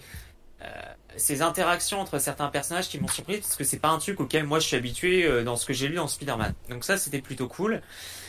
Euh, donc on pourrait critiquer que ça prend trop son temps peut-être pour poser les choses. Moi ça j'ai aimé justement parce que ça a pris son temps. On est sur un, j'ai trouvé qu'on était sur quelque chose d'un peu plus terre à terre et moi ça m'a plu. Euh, alors c'est vraiment un numéro introductif. Et alors c'est un peu compliqué parce que j'ai pas envie de spoiler non plus. Euh, parce que le, le, le- le- je, je sais pas comment expliquer euh, sans spoiler. Je sais pas si je peux avoir une partie spoil ou pas. En même temps, est-ce qu'il y a grand chose à spoiler Bah oui, non mais en fait c'est ça où j'ai été décontenancé, mais c'est c'est aussi pour ça que ça m'a plu, pour être honnête. C'est que euh, c'est très introductif, ça pose les choses et que concrètement si on s'attend à voir Spider-Man dans le premier numéro, bah, euh, comment dire? On nous a un peu menti, hein, pour être honnête. Mais c'est ce qui m'a, moi, c'est ce qui m'a plu paradoxalement, euh, parce que justement, il y a un parti pris et ça m'a, ça m'a surpris. Et j'ai aimé ça. J'ai, j'ai aimé ça. Je peux croire, je peux comprendre que certains ne vont pas aimer, mais moi j'ai aimé. Et j'avoue que je suis très intrigué et, voilà, le, le cadre qui est posé m'intrigue et ça a été une excellente, euh, une excellente surprise. Alors encore une fois, je suis pas un aficionado de Marvel. Euh, la dernière fois que j'ai lu Spider-Man, c'était Superior Spider-Man et on peut pas dire que j'ai aimé. Donc voilà, euh, on est sur un parti pris. Moi qui m'intéresse, j'ai aimé ce qui, pour le moment, le cadre posé, à voir ce que ça va donner, mais ça a été, euh, ça a été pour moi une excellente surprise. D'accord. Eh ben, pas pour moi. Euh, Pendant les deux semaines qui ont précédé ma lecture, j'ai lu partout. euh, meilleur run de Spider-Man, euh, incroyable, Ouais, machin. Et vas-y, et en veux-tu, en voilà, des cliffs, des, Ouais, des, non. des, des- des superlatifs et compagnie. Euh, J'étais déjà un peu sceptique à lire meilleur run de Spider-Man en, en approche, alors qu'on n'a qu'un seul numéro de sortie. Bah oui, non, mais là je suis Euh, d'accord avec toi. Voilà, je veux bien la hype des réseaux et compagnie, pourquoi pas, mais calmons-nous. calmons-nous. Euh, alors, la promesse, c'était quoi? C'était euh, Reed Richards, le maker de l'univers Ultimate, a en fait intercepté l'araignée avant qu'elle ne vienne piquer Peter Mm. Parker. Ça, c'était ce qu'on nous présente dans Ultimate Invasion. Donc Peter. Parker n'a jamais été mordu par l'araignée, qui a été gardé bien au chaud par euh, Reed Richards, avec d'autres artefacts comme ça qui lui ont permis de, de- de changer, voilà, de changer l'univers. Peter n'a jamais été en relien avec l'araignée, il n'a jamais été mordu, il n'est jamais devenu Spider-Man, il a épousé euh, MJ, il a eu deux enfants avec elle. Euh, N'étant jamais devenu Spider-Man, Ben Parker n'est pas mort, puisque euh, les événements qui mènent la mort de, de Ben Parker, euh, donc le Ben, sont forcément liés au début de, de- de Spidey. Voilà, tout ça, on le retrouve en fait, c'est logique, c'est plaisant de suivre la vie de Peter, c'est plaisant de, voir ses- de rencontrer ses gosses, qui s'appellent en plus May et Richard. Donc il y, a- y des trucs, voilà, il y, y y a plein de trucs qui sont, qui sont sympas. La situation au Daily Bugle, ok, c'est cool et compagnie. Ouais. Maintenant, euh, ouais, c'est bien. C'est bien. C'est très beau. Marco Caqueto, c'est très beau. C'est bien de voir un autre, piqueur, d'un autre Peter, un peu plus vieux, euh, enfin, euh, avec une vie un peu installée et compagnie. voilà, c'est, c'est chouette. Mais ça va pas au-delà pour le moment du c'est bien. Voilà, Non, je suis d'accord j'ai avec bien, toi. j'ai bien aimé, mais je vais pas. euh, voilà. Je, je me suis pas mis à genoux devant, quoi. Ouais, non, faut pas déconner. Dire que c'est le début d'un meilleur run, euh, faut, faut pas être dans le superlatif, quoi. Ça, le premier numéro peut être une excellente surprise. Enfin, moi, ce qui a été mon cas, mais ça en reste là. J'étais plus surpris par, euh, par la, la beauté graphique de finalement, Ouais. euh, sans jamais avoir Spider-Man euh, à l'image. Ouais. Euh, Ouais, on ouais. réussit quand même à avoir un, un super bouquin alors qu'on n'a aucune Ah, scène dynamique quasiment. hein. Mais- Euh, Mais c'est ça, non, mais c'est ça aussi, ça a été une surprise parce que on est tellement habitué à voir. Moi, j'ai tellement été habitué à lire Spidey, des trucs dynamiques avec Spidey. Et, et là, et c'est pour ça que j'ai été surpris dans le bon sens du terme quand je dis que c'est terre à terre. C'est qu'en fait, on ne voit pas, on baptise un peu, on ne voit pas Spider-Man du numéro. Et malgré tout, eh ben, ça se lit bien, quoi. Enfin, c'est- bien. Moi, j'ai pris plaisir à découvrir ce statu quo, encore une fois. Outre, alors qu'on n'a pas de Spider-Man euh, en soi dans le premier numéro. Et c'est là où je trouve qu'il y a un certain, entre guillemets, tour de force par rapport à ça. C'est pas quelque chose auquel j'étais habitué avec euh, Spidey. Dans le peu que j'ai lu de Spidey, évidemment. Alors la situation quand relati- relative à mai, c'est une petite surprise, c'est intéressant. Voilà. Pour le moment, on est sur un c'est intéressant, mais euh, voilà, ça va pas au-delà. Il y a, un truc qui, sur le il y a un numéro truc deux. qui m'a, il y a un truc qui m'a dérangé, c'est qu'il y a un ennemi de Spider-Man qui est présent Hmm. euh, dans ce dans ce numéro que, que l'on que l'on voit. J'ai juste un petit problème, c'est que cet ennemi, pour moi, il est, il est lié quand même au fait qu'il y ait un Spider-Man. euh, voilà. Donc s'il n'y a pas de Spidey, je, je comprends pas comment lui, il émerge. Ben, Ouais. C'est une question que je, que je me pose. Je, je sais pas, Ouais. peut-être que je maîtrise euh, pas assez bien ma continuité Spider-Man, mais bon. Euh, ce qui est intéressant, en revanche, c'est que le numéro 1 commence par euh, une indication qui est l'indication January. Euh, C'est-à-dire Oui, que le ça m'a- le numéro 1 Ouais. sort en janvier et se situe en janvier. Si Donc ça va être par on mois, avance en temps ré- si on avance en temps réel, Ça là, va être intéressant. là, ok. Je dis, euh, ok, il y a un truc à jouer. Euh, Ouais. On verra. Mais On verra. moi, je, je- sincèrement, euh, j'avoue que j'ai été un décontenancé aussi par la première page. Et ok. Et, et franchement, ça, vu le rythme, euh, le rythme qu'on a eu dans ce premier numéro, je ne serais pas surpris que ce soit le cas. C'est possible, ouais, c'est possible. Et dans ce cas, c'est intéressant. Parce que ça, clairement, c'est pas un truc auquel on est habitué. Mhm. Donc, euh, bah voilà, euh, un Clément un peu plus emballé que moi. euh, Faites-vous votre avis. Faites-vous votre avis en, lisant, en lisant ce numéro 1. De toute façon, ça va arriver euh, chez, Panini en VF dans, assez peu de temps, je pense, avec euh, l'univers, avec la, mini-série Invasion. Donc, euh, vous, pourrez vous faire votre avis en VF si, jamais vous, ne lisez pas l'anglais. Euh, deuxième crossover pour ce numéro, c'est Boris qui va ouvrir le bal avec Phantom Road, numéro 7 et 8. Et en suivant vos discussions sur euh, le Discord avec, euh, avec Clément, je- j'ai presque pas regretté d'avoir arrêté parce que je me suis dit, oh là, bizarre tout ça. Non, c'est bien. Ah ouais Moi j'aime bien, c'est effectivement. euh, alors c'est le 7 et le 8. Alors le premier reproche quand même que je ferais, c'est que notamment le 7, euh, ça se lit quand même en single très vite. Ça on en avait déjà parlé. C'est quand même une, une série qui, euh, qui peut se lire très vite. Le 8 est un peu plus euh, dense. Alors le 7, c'est vrai que ça... Le temps d'aller faire un petit pipi aux toilettes et c'est... C'est. Donc c'est Ouais, un petit vrai. peu embêtant. Ce sera. On en avait déjà parlé quand j'ai le premier arc. Je, je l'avais dit. euh, je- C'est une série qui sera plus agréable en TP. Euh, maintenant, euh, moi j'accroche tout le temps. Je trouve que il- Jeff Lemire euh, développe toujours aussi bien son mystère autour de ces, ces créatures étranges là et ces personnages qui cachent des choses. Il y a, on va dire, trois personnages principaux qui pour l'instant ne se sont pas croisés et puis à un moment vont forcément se croiser et qui euh, chacun recèle des secrets euh, qu'ils ne veulent pas euh, révéler. Et je trouve ça, euh, je trouve ça bien entretenu, plutôt bien fait. J'espère juste qu'on sera pas déçu. On voilà, ça va pas faire un effet de, de pétard mouillé. Après, effectivement, l'épisode 7 contient un- une surprise, on va dire, euh, un peu rocambolesque, qui fait qui fait un peu bizarre, parce qu'il y a un, un personnage euh, qui est pas vraiment un personnage, mais un- c'est une créature, on va dire, qui arrive et qui fait un peu que- cartoonesque, euh, un peu grotesque, on va dire, qui intervient et là on, on se dit mais l'auteur a fumé le, la moquette quoi. Et euh, mais bon, on va voir comment ça va se ça, va être utilisé par la suite. Mais sur le coup, c'est vrai que la, fin du 7, on se dit oulala, ça part où? Bon, pour l'instant, on n'a pas dans le 8 de- d'infos supplémentaires. On verra bien. Ça peut, ça peut fonctionner si c'est si c'est bien utilisé.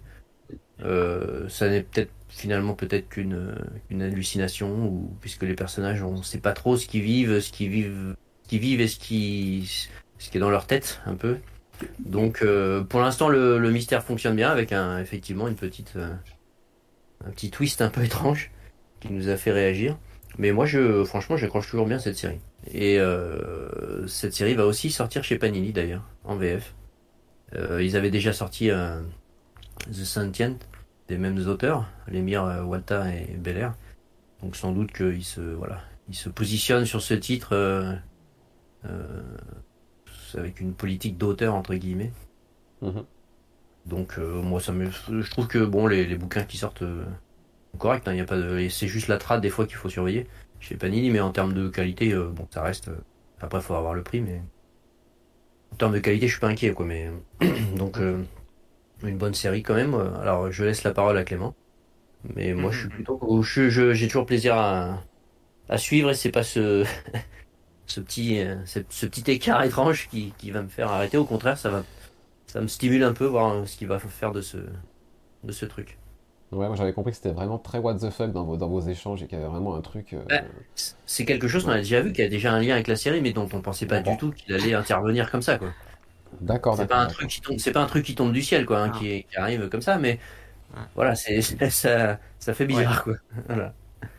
Et Alors euh, Clément, te bah, ranges-tu du côté de même- Boris Ouais, ouais, complètement, complètement. Et effectivement, je, rejoins Boris, on a eu la discussion sur Discord. Quand j'ai lu le numéro 7, je me suis tapé des barres, je me suis dit, mais il a fumé quoi, l'émir, pour nous, nous pondre ça? Parce que franchement, euh, c'est pas out of context, hein, c'est pas complète, c'est pas du tout que ça nous sort de l'histoire, c'est juste que ça vient comme ça. Tu te dis, mais pourquoi? Bah, Vraiment, tu te dis, pourquoi? Qu'est-ce qu'il a fumé? Où il veut en venir? Et, et, et alors, c'est clair et net que ça, sur le moment de la lecture, c'est complètement what the fuck. Sauf que, ça a ce mérite-là, et je rejoins Boris par rapport à, ce qu'il dit, c'est que ça a le mérite du coup de nourrir davantage le mystère. Et en fait, les numéros 7 et 8 euh, font, peut-être paradoxalement, parce qu'on peut regretter, certains regretteront peut-être le côté what the fuck, font qu'en fait, bah, ça alimente encore plus sa dimension de mystère. Et moi, c'est comme Boris, ça fait que bah, du coup, j'ai encore en... j'ai envie de continuer, parce que en fait, il a rajouté une couche de mystère et euh, qui fait que j'ai envie de continuer. Et c'est pas du tout dans un sens négatif, c'est pas du tout là pour le coup dans ce sens où on a l'impression qu'il tourne en rond. C'est vraiment que euh, il pose une dimension de mystère où tu as vraiment envie d'aller au bout parce que ça donne, j'allais dire un supplément d'âme, mais quelque chose en plus. Et, effectivement, le numéro 7, ça a été une sacrée expérience des lectures parce que tu te dis, euh, ouais, il a fumé quelque chose, quoi. C'est, très, c'est, une bonne, c'est une surprise dans le bon sens du terme. Euh, donc, dans, dans la dimension what the fuck, ça peut paraître négatif, mais en fait, pas du tout. C'est que c'est, alors déjà, je, trouve que le style de Walta convient parfaitement à l'œuvre et il y a vraiment quelque chose. Et ça prend alors on peut regretter peut-être que ça prend peut-être un peu un peu trop son temps, mais malgré tout, en fait, tu commences à te dire que le fait qu'il prenne son temps, c'est pas c'est pas anodin, c'est il y a sans doute une vraie volonté de poser euh, poser les choses et euh, et ouais ouais, c'est c'est moi ça c'est pareil, ça m'a donné envie de ça m'a donné envie de continuer. J'ai pas eu ce sentiment de me dire, ça tourne trop en rond, euh, c'est chiant, ça raconte rien. Il y a vraiment, euh, il, y a, il y a vraiment quelque chose, euh, quelque chose. Donc c'est, c'est, je suis du même, pour le coup, je suis vraiment du même avis que, que Boris. Après, ça, tu le dis, c'est, c'est une série qui va doucement. Hein. Faut pas ouais, ouais, ouais, ça va doucement. Il faut pas s'attendre à ce que. Par épisode, hein. Ouais, il faut pas s'attendre à ce que ça aille je, vais, je vais faire une comparaison alors qui est peut-être malvenue parce que c'est deux univers diamétralement opposés, mais c'est un peu le jour et la nuit par exemple avec Transformers où les numéros 1 et 2 t'installent, le numéro 3 ça décolle et ça va dans tous les sens. Là, euh, Phantom Road c'est vraiment... Euh, ça prend son temps mais c'est un peu un aspect pour le coup euh, road trip. Et cette dimension de road trip se, se retranscrit aussi en termes de rythme. Je trouve. Ok, donc ça continue à être plutôt plaisant et vous allez, vous allez poursuivre tous les deux. Si Complètement. Ouais. Oui, c'est pas, c'est pas le meilleur Lémir, mais c'est une.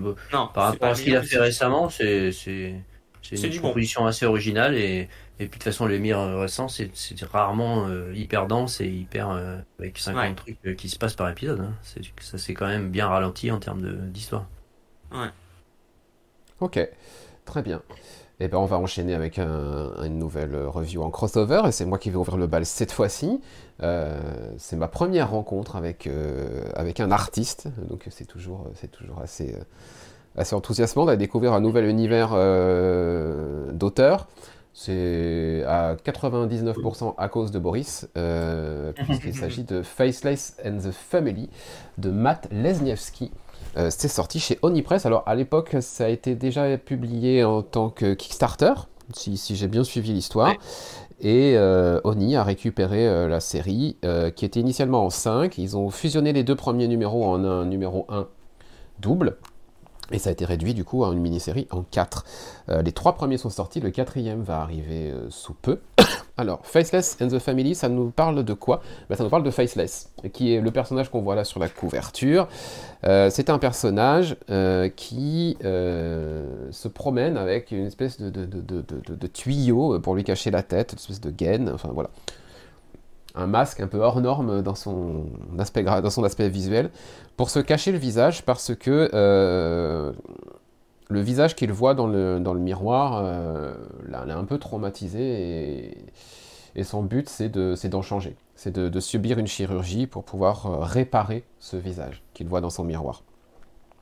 Alors il va se mettre, euh, en, marche pour, pour trouver ce, chirurgien, un chirurgien qui accepte de l'opérer, de réparer son visage.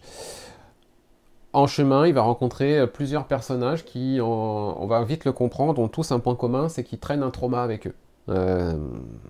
Il y, a un truc qui s'est passé dans leur passé, ou qui, dans la situation qu'ils sont en train de vivre, qui est, de l'ordre du trauma, et du coup, ensemble, ils vont former une espèce de famille, d'où le titre. Et ils vont tous accompagner Faceless à la recherche de ce fameux chirurgien. Euh, ce qui marque d'abord, c'est l'aspect graphique de Matt Lesniewski. Donc, on est sur une série en noir et blanc. On est sur euh, une, atmosphère graphique unique que, que, j'ai vue nulle part ailleurs. Enfin, vraiment, il y a une vraie proposition euh, sur tous les designs. Ce, personnage-là qui, qui trimballe sa maison avec lui, il, a, il, a, vraiment quelque chose. Et puis tous les autres qui arrivent derrière. ce qui m'a surpris, c'est le côté dynamique de cette histoire, c'est qu'on va vraiment avoir des rebondissements, il va vraiment se passer des choses. Euh, on n'est pas juste sur un espèce de, road trip à pied à travers, ce, à, travers ce monde, cette planète. On est vraiment sur un truc où il va, voilà, il va y avoir des rebondissements, ça va secouer un peu euh, au sens propre comme au sens figuré. Et j'ai vraiment beaucoup aimé ce numéro 1 et j'ai enchaîné directement sur les numéros 2 et 3 et, je dois dire que euh, il y, a un, vrai bon cocktail là-dedans. Euh, la partie graphique est, ambitieuse, originale. Euh, la proposition de l'histoire de cette famille qui se constitue petit à petit, elle est, elle est vraiment chouette. Euh, les traumas que chacun se traîne sont, sont, assez touchants et vont parler sans doute à, plusieurs personnes. on comprend que l'histoire du visage de Faceless n'est pas forcément perçue de la même manière par tout le monde. Euh, c'est vraiment bien, quoi. C'est vraiment très très bien. Euh, il y a des petites surprises en fin d'épisode à chaque fois. Il y a des trucs qui relancent un peu la machine. Euh, le numéro 3 ne déroge pas à la règle. Et bah, franchement, merci Boris d'avoir interviewé. Je crois que tu as interviewé Matt Lesniewski. Oui. Ce qui a une première fois piqué ma curiosité et d'en avoir parlé autant dans les précédents épisodes et sur le site à l'écrit parce que vraiment c'est c'est une très très chouette découverte et je, jusque là je suis, euh, je suis vraiment fan de ce Faceless and the Family. Et il me tarde d'une seule chose, c'est vraiment d'avoir la, conclusion de cette histoire avec le numéro 4. Euh, parce que c'est cool, quoi. L'équilibre euh, action, émotion, développement de personnages, même réflexion un peu philosophique parfois sur, sur certaines choses, bah moi ça ça m'a totalement convaincu. J'adore, il n'y a pas d'autre mot. toi, tu n'as lu que les deux numéros. Les deux premiers, pardon. Et est-ce que euh, tu, nous avais parlé du 1, pas encore du 2. Est-ce que le numéro 2 t'a emballé? Et est-ce que tu partages mon avis? Tout à fait, tout à fait. Moi, je suis un fan euh, absolu. Hein. J'ai rarement vu euh, une telle proposition d'un artiste, hein. aussi bien graphiquement, l'univers graphique que l'univers en termes d'histoire. Tout ce qu'il a, tout ce qu'il a fait, j'ai lu et j'ai adoré.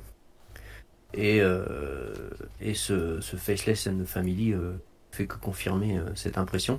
Alors j'ai pas lu le 3, je voulais le lire pour ce matin, puis j'ai pas eu le temps, mais je vais le lire euh, très rapidement.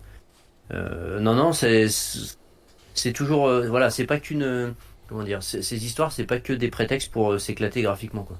Il y a vraiment un, un propos de fond et une, une, vision singulière. Toujours des personnages travaillés, des interactions travaillées entre eux. Finalement, pas mal d'émotions. De toute façon, ça parle toujours de différences, de, de personnes voilà, qui ont subi des traumas, etc., même dans ses œuvres précédentes. Et là, et là euh, moi qui ai tout lu euh, graphiquement, c'est euh, en termes de détails et de, de propositions, c'est un niveau au-dessus de ce qu'il a fait précédemment. On a l'impression que le gars, il, il met, il met une semaine pour faire une page, quoi. Tellement c'est, il y a un niveau de détail, un niveau de, puis il y a un jeu sur les formes, etc. Il y a vraiment une, une proposition de ce point de vue-là. tous les personnages ont un, un design particulier qui est lié à leur trauma et ce qu'ils transportent euh, sur leur dos, quoi, hein, avec eux. Et, euh, et c'est assez fou, quoi. Non, franchement, ouais, non, mais je j'aime beaucoup cet auteur qui, je trouve, n'est pas suffisamment mis en avant. Alors, c'est vrai que graphiquement, ça ne peut pas plaire à tout le monde, évidemment. Mais, euh, mais je trouve que voilà, c'est tellement singulier, tellement original et tellement bien réalisé que voilà, ça mériterait quand même plus de, de vision. J'aurais espéré un jour que ça sorte en français, mais bon, suis pas sûr que je suis pas sûr que ça arrive. Ça, tu vois, ça, tu vois, c'est un titre pour euh, Comics Initiative. Ben, j'avais hésité un peu à lui en parler, savoir si. Je sais que Nicolas Beaujon aime beaucoup et avait hésité un peu, mais Ou 404, dit, ouais, euh, c'est pas faux. Ouais, ouais, c'était, c'était dit, ça passera pas, quoi. Euh, moi, je verrais bien, hein, parce qu'il a fait plusieurs trucs euh, dont j'ai déjà parlé. hein. Il y a Statique, euh, il y avait, euh, je sais plus comment s'appelle le premier, mais peu importe. Je me dis un petit, un petit volume anthologique euh, qui compilerait 3-4, je crois qu'il en fait que 3, mais trois histoires. Et il avait travaillé, oui, avec Matt King sur Crimson Flower, mais il faisait que le dessin. Euh, voilà, un petit, un petit volume anthologique avec ses créations. Moi, je, je, j'en ferai la promo euh, tous les jours. Donc, euh, donc à voir, mais en tout cas, là, à lire comme ça, bon, moi, je, je prends mon pied aussi. Ouais. Et je vais Ouais, donc- pas vite à lire le 3. C'est vraiment par manque de temps que j'ai pas, je l'ai pas lu le 3. Ouais, ouais, parce qu'il y a, c'est dense, il y a quand même du contenu hein, en termes de, de- de dialogue et tout. Ah oui, c'est oui. pas, c'est, c'est pas trop bavard, mais c'est suffisamment bavard pour te prendre quand même un petit peu de temps de lecture et de, de comprendre un petit peu les messages aussi euh, dans, dans, dans, dans ce qu'il veut dire. Donc, euh, oui, ça, Ouais, ça, ouais, c'est, puis- c'est pas, c'est pas, c'est pas Phantom Road, quoi. Ça, c'est sûr. Tu lis un TP de Phantom Road pour un épisode de, Family, euh, Faceless de Family. Mais euh, je sais plus ce que je. Et puis tu, tu prends le temps de, de regarder les pages, quoi. Tu regardes un peu tous Ouais. les détails, tous les. Non, non, franchement. Pour, euh, ceux qui, pour ceux qui sont en live sur Twitch ou qui nous regardent en replay YouTube, euh, vous, vous voyez à l'écran, euh, voilà, vous avez vu depuis le début de notre chronique euh, à l'écran la, la proposition graphique de Lesniewski. J'insiste sur cette double page qui est actuellement à l'image, qui est la, la planète, parce que la planète sur laquelle ils vivent est une main. Euh, et donc ils vivent dans la paume et ils doivent se rendre dans un des doigts, mais là, bref, vous verrez. Vous verrez. Euh, mais voilà, surtout il y a un petit moment moi, qui m'a complètement fasciné où euh, un des personnages dit que ben voilà, euh, en, gros la fin, la fin du monde sur cette planète, c'est quand la main se refermera. Et euh, voilà, j'ai trouvé ça très très poétique, très joli, Euh, même sur le point de vue euh, philosophique et tout ça, c'est très intéressant. Euh, donc voilà, euh, Faceless and the Family, 3 numéros sur 4 sont sortis chez Onipress. Le recueil devrait euh, pas trop tarder, j'imagine. Si vous n'avez pas peur d'être un peu bousculé dans vos habitudes visuelles en termes de comics et que vous voulez une belle histoire, bah foncez. Clairement.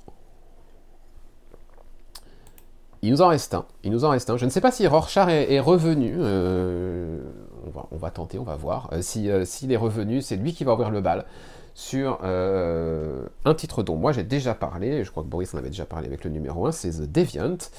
Euh, Est-ce que Rorschach, tu es là? Visiblement non. Donc, euh, bah, comme c'est moi qui en ai déjà parlé de- du premier, Ah. Boris, je te propose peut-être de, de commencer. Ouais, alors, Les gens connaissent mon avis. J'ai lu le 1 et le 2, mais il y a, enfin pas il y a super longtemps, mais il y a, longtemps. Je vais pas faire un résumé de l'histoire parce que je me, enfin c'est, c'est un thriller à l'ambiance euh, Silence des, des agneaux, hein, clairement. Ouais, Avec un, un jeune journaliste qui va euh, à la rencontre d'un, d'un, d'un homme qui est euh, accusé de, de multiples meurtres euh, il y a quelques années et qui va en, en lui se retrouver d'une certaine façon dans sa, sa façon d'être en marge et, et quelque part euh, pas admis par tout le monde et voilà ce genre de choses. Euh, moi j'aime beaucoup cette série, j'en suis que qu'aux deux, hein. j'ai lu que les deux premiers, mais euh, non ça fonctionne, fonctionne super bien, c'est bien écrit. comment s'appelle-t-il, Tanyan Ford, je trouve écrit bien ces, scènes de dialogue entre personnages, alors entre le, le jeune journaliste et le le vieux tolard et même il va il va avoir des témoins et il les interroge et on sent tout de suite la la réticence et l'archaïsme de certains personnages. Je trouve que c'est bien bien fichu. Euh, et puis en termes de dessin, c'est Josh que que moi j'aime beaucoup. Je trouve que c'est un, artiste qui a vraiment une, une patte qui convient parfaitement à ce, ce titre inquiétant et, et légèrement horrifique. Euh, non, non, c'est vraiment une, une série que, que j'ai rattrapée et que j'apprécie beaucoup. C'est pas, pour moi, c'est pas le meilleur Tanyan Ford. Je préfère World Tree, dont je vais parler tout à l'heure. Mais euh, non, non, c'est vraiment une belle proposition qui, qui fonctionne bien et qui fait un peu froid dans le dos par moment. Et je suis bien accroché. Mais j'ai pas lu le 3. Euh, Toi, lu le- ce sera une. 3. Ouais, j'ai lu le 3, ouais. Ce sera une série en 9. J'avais... J'hésitais la dernière fois, j'en ai parlé, donc ce sera bien. C'est une, une maxi-série en 9 parties. Euh, que Tanyan Ford, dans, dans tout son esprit euh, dérangé, euh, a sous-titré A Christmas Story. Ah bah, effectivement, on est sur une belle histoire de Noël. hein. Vraiment. euh, On n'est pas sur les téléfilms d'M6 là. Hein. Euh, Rorschach, du coup, je crois avoir entendu que tu étais, que tu étais revenu. Euh, est-ce que tu rejoins ce, ce, presque coup de cœur de Boris? Ok, pardon, je suis en pleine crise. euh, oui, j'ai pas tout entendu, je suis arrivé sur la fin, mais oui, globalement, euh, c'est une très très bonne série. On en avait parlé, je crois, vite fait pendant les, les awards. Euh, j'ai pas non plus le 3, je l'attends dans le colis, toujours pas arrivé, donc euh, mais j'ai hâte, de découvrir la suite. Bon, moi, c'est pareil, hein. je, je, suis, je suis à fond dessus. Euh, j'ai lu le 3 direct dès qu'il est arrivé. Euh, ça fait partie des. Je, pense jusqu'à la fin de la série, des premières choses que je vais lire quand, euh, quand mes, mes, colis de VO arriveront. C'est vraiment remarquable, quoi. C'est ouais. Ford à son, à son tout meilleur, avec toutes les thématiques qu'il affectionne, les, les ambiances qu'il affectionne en termes un peu, un peu glauques. Euh, mais en même temps, voilà, il, raconte quelque chose sur ses personnages aussi. Joshua Hickson, c'est beau, c'est très beau. oui, ça met une ambiance, euh, une ambiance graphique particulière. Glauque. Ouais, carrément. Ouais. Mm. Ouais, ouais. Et non, c'est réussi, c'est une très bonne pioche pour moi aussi.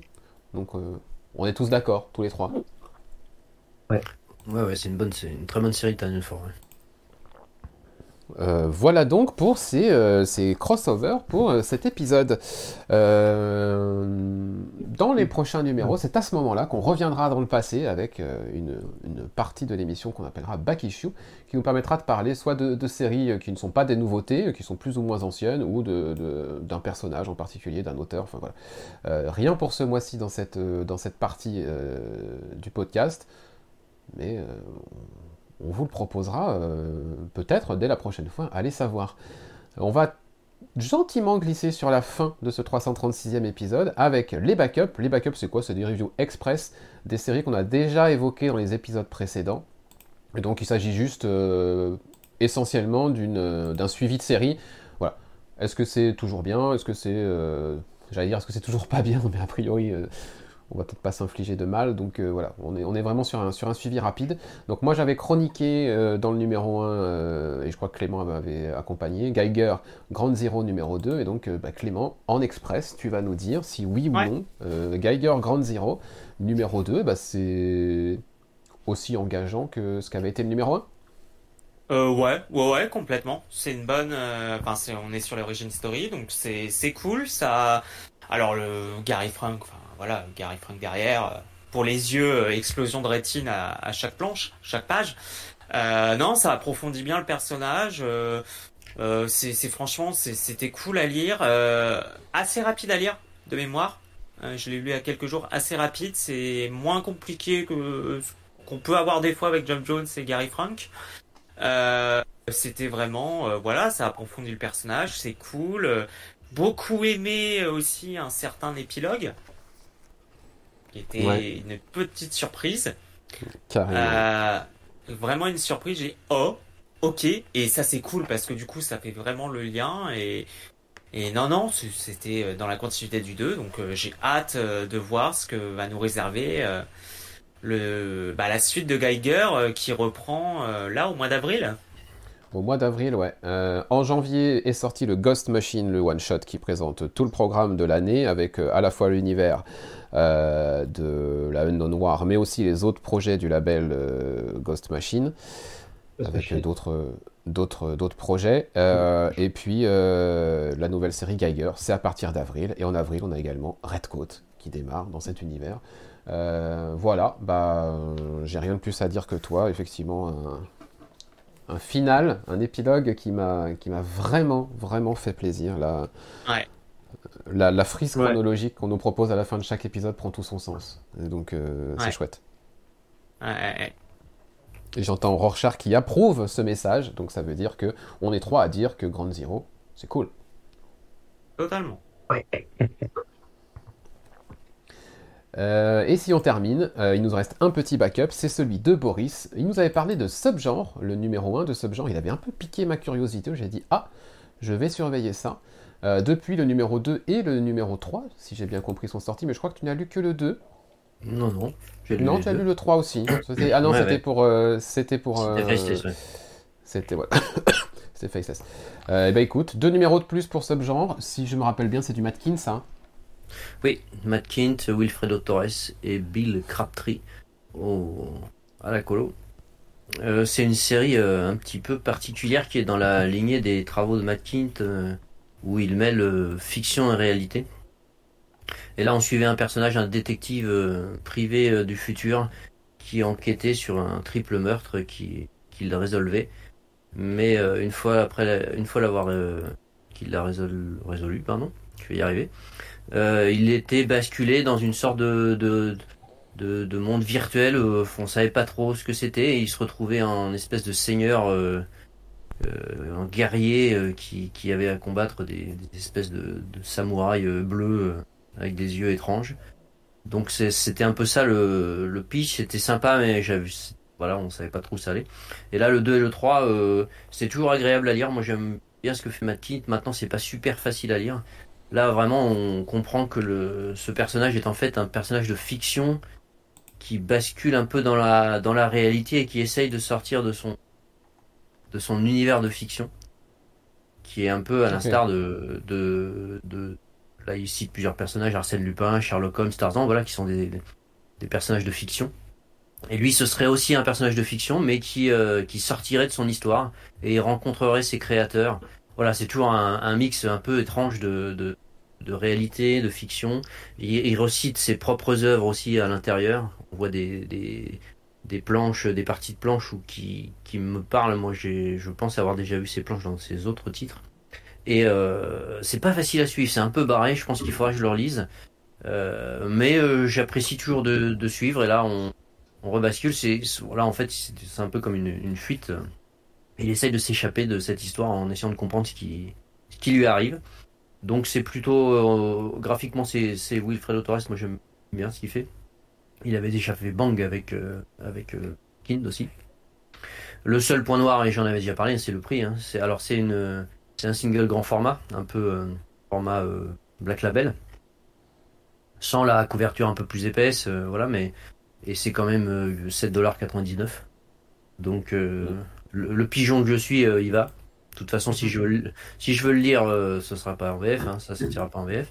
Après, je pourrais peut-être attendre un TP éventuel. Maintenant, s'il garde le même format, le TP sera sans doute euh, proportionnellement un peu du même type en termes de prix.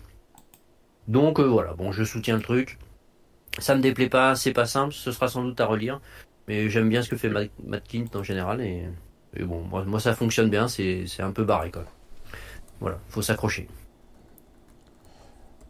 Ok, et eh ben écoute, à suivre, il reste quoi Un numéro? Euh, Bonne question ça. Je vais chercher. Ah. J'avais cru entendre, comprendre que tu avais dit que en 4. Donc, euh. Attends, je regarde. Eh bien, il n'y a rien d'écrit, donc... Euh... 4, je regarde si le 4 est annoncé comme la dernière, mais... Non, il n'y a rien d'écrit pour l'instant. Non, c'est pas grave, c'est pas grave. Ok, ça marche. Peut-être, il n'y a rien de prévu après février, donc euh, oui, ça doit être le non, mars, après, donc bon, je verrai. Après, ça va peut-être se finir en 4. C'est probable. De toute façon, c'est pas le genre de série qui va durer euh, des, lustres. Hein. Non, je pense pas. Ça marche. Eh ben écoutez, on va, on va enchaîner. Euh, maintenant que ces, backups sont passés, on va passer à nos Diamonds. Euh, Diamonds, c'est qui? C'est le fournisseur officiel, hein, le, fournisseur historique, on va dire, des comics. Mais chez nous, Diamonds, c'est surtout nos coups de cœur. ces titres dont peut-être on reparlera une fois l'année terminée au moment de, parler de, des Comic Stories Awards. Et du coup, à la fin de chaque épisode, on, présentera quel est notre Diamond, notre coup de cœur pour ce mois-ci. Euh, le titre qu'on vous recommande plus que les autres. Ça pourrait être un titre qu'on a déjà abordé dans l'émission, ou alors un titre dont on n'a pas encore parlé. Et c'est ton cas, Boris, puisque toi, ton, coup de cœur, ton Diamond pour ce mois-ci, on n'en a pas encore parlé. Euh, et il s'agit de... Alors, j'ai choisi euh, World Tree la sixième issue. Alors je, moi j'ai pioché dans mes lectures VO, hein. j'ai pas vu qu'on pouvait comme toi tricher et, prendre des trucs VF qu'on avait lus euh, auparavant. Sinon j'aurais peut-être euh, dit autre chose. Ça c'est ah pas bah, bien. Tu peux hein. changer, tu peux changer. Ah bah non, je vais pas improviser comme ça. Hein. Sinon bah celui dont tu vas parler, je pourrais le mettre aussi. Ok, tu, ok, ça avant, donc, donc, moi c'est World Tree parce que bon, de, de toutes les lectures singles que j'ai lues, Bon, j'ai un peu de mal à choisir, mais c'est c'est c'est vraiment une, une série que que j'aime énormément. J'ose pas l'ouvrir et le montrer à l'image parce que avec ce, non, il n'y a pas de. À poil. Non, là, il est pas là. Ok. On, voit que son nombre, donc tu peux montrer. Ok. Tu peux montrer. Et euh, moi, j'ai rattrapé, j'ai lu le TP, euh, donc j'ai fait une, chronique sur le site. Euh, j'ai vraiment, vraiment beaucoup accroché. Je trouve que c'est super bien écrit en termes de, de, comment dire, de suspense, de personnages, de déroulé. Et puis, et là, c'est pareil. Alors là, évidemment, c'est le début du deuxième arc, donc on, il s'est passé des événements à la fin du premier volume qui font que c'est pas un épisode euh, où il se passe énormément de choses. Voilà, c'est pas un épisode point, donc c'est pour ça que, comme coup de cœur, ça peut paraître un peu, euh, un peu bizarre. Mais il reprend tous les personnages qu'il a laissés en suspens et il retisse les, pistes pour le, futur. Et, ça fonctionne super bien, c'est super bien écrit. Euh, graphiquement, Fernando Blanco et Jordi Belair, c'est c'est vraiment impressionnant. J'aime beaucoup le, dessin de Blanco. Euh, ça, fonctionne super bien en termes de mise en page et de traits. Et puis Jordi Belair, c'est quand même toujours euh, le top du top. Hein. Elle sait euh, installer des ambiances. Donc c'est un épisode qui redémarre un arc, donc qui remet des, pistes en place et qui se finit sur un cliffhanger assez surprenant. On découvre de nouveaux personnages qu'on n'avait pas vus jusque-là. Et vraiment, j'aime beaucoup, j'aime beaucoup cette série. C'est, je préfère ça à The Deviant. Et c'est, on verra à terme mais c'est peut-être une de mes séries préférées de, de Très bien. Euh, donc c'est ton, ton, Diamond pour ce mois-ci, avec du coup euh, celui dont je parlerai tout à l'heure. Euh, Clément, est-ce que tu conserves le même Diamond, ton même coup de cœur, ou est-ce que tu, tu, as autre chose dans ton chapeau? Bien que tu te, sois fait démonter par Mathieu, ouais, ouais, ouais, ouais, non, je Sur le papier, son, son Diamond, c'est ça, c'est Ultimate Spider-Man numéro 1. Ah oui, pardon, on l'a pas dit. bah oui, oui, parce que moi je pensais comme, euh, comme Boris que c'était ce qu'on a, ce qu'on avait lu, c'était pas, enfin, non, c'est vraiment, c'est vraiment toutes nos, toutes nos lectures du, du mois. Toutes nos lectures du mois. Euh, euh, ah, parce qu'après, mais s'il faut mettre un attirant, parce qu'après, entre temps, j'ai lu Frontier, j'ai lu Chroma, donc. Est-ce que j'ai besoin de, de dire tout le, tout le bien que je, je pense de ces deux œuvres? Euh, non, non, allez, par rapport à mes lectures VO, sur ma plus grande surprise, euh, vraiment où j'ai pris plaisir et vraiment surprise, du point de vue de la surprise, euh, où je m'attendais pas du tout à aimer, euh, à aimer à ce point, euh, je, je, laisse Ultimate Spider-Man parce que ok ça a été une voilà surprise parce que j'en attendais rien et franchement je m'attendais pas du tout à aimer à aimer à cette hauteur là. Donc voilà. Rorschach, est-ce que tu as un Diamond ce mois-ci? Euh, Pour le moment, euh, non sur le conducteur, mais peut-être que depuis, euh, quelque chose t'est venu en tête? Non, mais j'ai pas trop réfléchi, mais globalement, non, à part peut-être bah, The Deviant, du coup, comme, on en a parlé tout à l'heure. Ouais. Et j'attends plus là dans son ensemble. Là, c'est pas la lecture du numéro 2 qui m'a. Voilà, mais il y a de fortes chances que oui, ça le devienne rapidement. Ça marche. Euh, et pour ma part, euh, mon Diamond pour le mois de janvier, euh, c'est la, la, claque monumentale que je me suis pris en lisant Au-dedans de Will MacPhail chez 404. J'en ai déjà parlé la semaine dernière dans mon débrief sur Twitch. Donc ceux qui veulent en savoir plus, je vous invite à aller voir le replay sur, sur YouTube. Mais voilà, au-dedans, c'est c'est l'espèce d'ouragan émotionnel qu'on s'est tous pris dans la tête euh, quand on, quand on a découvert ce, chef-d'œuvre. Parce que, euh, alors il n'est fréquent que j'emploie ce mot, mais alors là pour le coup on peut l'utiliser euh, au-dedans. C'est un chef-d'œuvre de Wick MacPhail sur les interactions sociales, sur voilà, la façon de percevoir le monde et d'interagir avec lui. on a un personnage qui est, qui est incroyable. Will MacPhail il est fou. Parce que vous avez lu son interview et vous savez à quel point ce mec euh, peut être euh, à mourir de rire. Il peut être à mourir de rire, mais il peut, euh, sur la page d'après, vous faire chialer toutes les larmes de votre corps sans, que vous compreniez ce qui vous arrive. c'est incroyable. Voilà, c'est juste incroyable. allez voir la chronique. Je crois que Boris t'a fait une review écrite déjà. Oui. D'accord. Hein?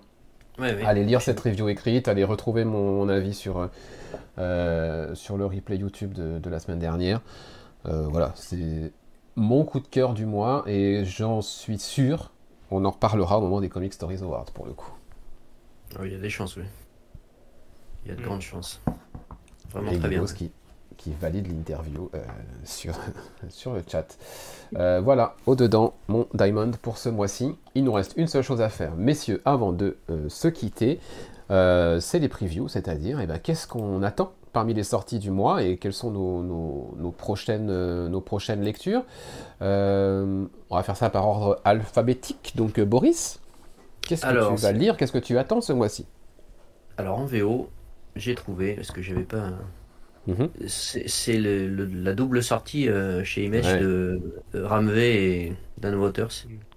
The One End et Six, Six Fingers, qui devrait former un, mini univers partagé, on va dire. Euh, J'attends beaucoup ces deux auteurs que j'aime bien en, en indé notamment. Donc euh, ça franchement c'est le, le truc euh, le truc que j'attends le plus. Évidemment la conclusion de Faceless and euh, on en a parlé tout à l'heure. Après ça va être que des suites de séries. Il y a Beyond Real évi- évidemment qu'on attend, le 2. Je sais pas si c'est repoussé au mois de mars je crois. Et en VF, là pour février, en délai plus court on va dire, il y a le Damn Them All de, de Cy Spurrier et Charlie Adlard euh, chez Delcourt. Je pense que c'est dans les semaines qui arrivent là, du mois de février, la, la sortie qui me tente le plus. J'aurais bien dit le, le Batman de Zdarsky tome 3, mais personne m'aurait cru. Donc, Non, euh, clair. je vais pas le dire. Non, Voilà. non, non, t'es pas crédible. Même moi, je suis pas crédible si je le dis. donc, euh. Voilà, en gros, les, les deux- un, un truc VO, un truc VF euh, qui, qui me tente bien. Très bien. Et toi, Clément, tes, tes prochaines lectures ou des sorties que tu attends le plus en février Euh, alors, prochaine lecture, sortie que j'attends pour la VO, la suite et fin de, de Titans Beast World, que j'ai Mhm. pas review ici, mais euh, je suis au numéro 4 et qu'est-ce que c'est bien, donc euh, il y a de fortes chances que je review ça lors de la prochaine émission. Après, il n'y a pas de gros titres là en VO que j'attends ça, à part, bon après c'est c'est c'est ce qui continue. En VF, euh, je devrais sans doute potentiellement, alors déjà finir de lire l'intégrale numéro 2 de Tortue Ninja, euh, que j'ai pas eu le temps de terminer et que je revivrai sans doute sur la prochaine émission. Euh, je pense me laisser tenter par au-dedans, Mhm.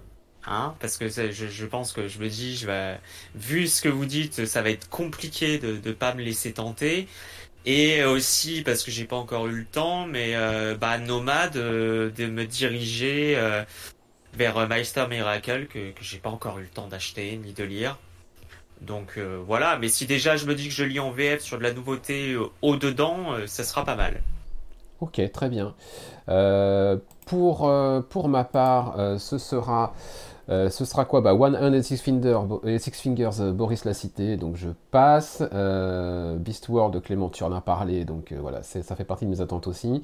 Euh, du coup, si on passe sur la VO, il me reste Infernals numéro 1, c'est la nouvelle série de Ryan Parrott, avec surtout John Pearson au dessin, c'est chez Image, et ça, euh, C'est vrai, j'en ai pas parlé, mais ça, effectivement. ça fait partie de mes grosses attentes du mois.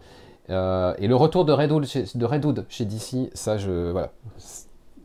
Ça fait bien trop longtemps qu'on n'a pas eu Redwood sur de la nouveauté, donc euh, ça s'appelle Redwood the Hill, et le numéro 1 arrive, c'est signé euh, Sean Martin Bro et euh, Sanford Green pour la partie graphique, et ça, ça me tarde juste parce que, bah voilà, Redwood, quoi, mon, mon amour pour le Mm. personnage va enfin être satisfait, ça fait bien trop longtemps qu'on ne l'a pas vu, c'est cool.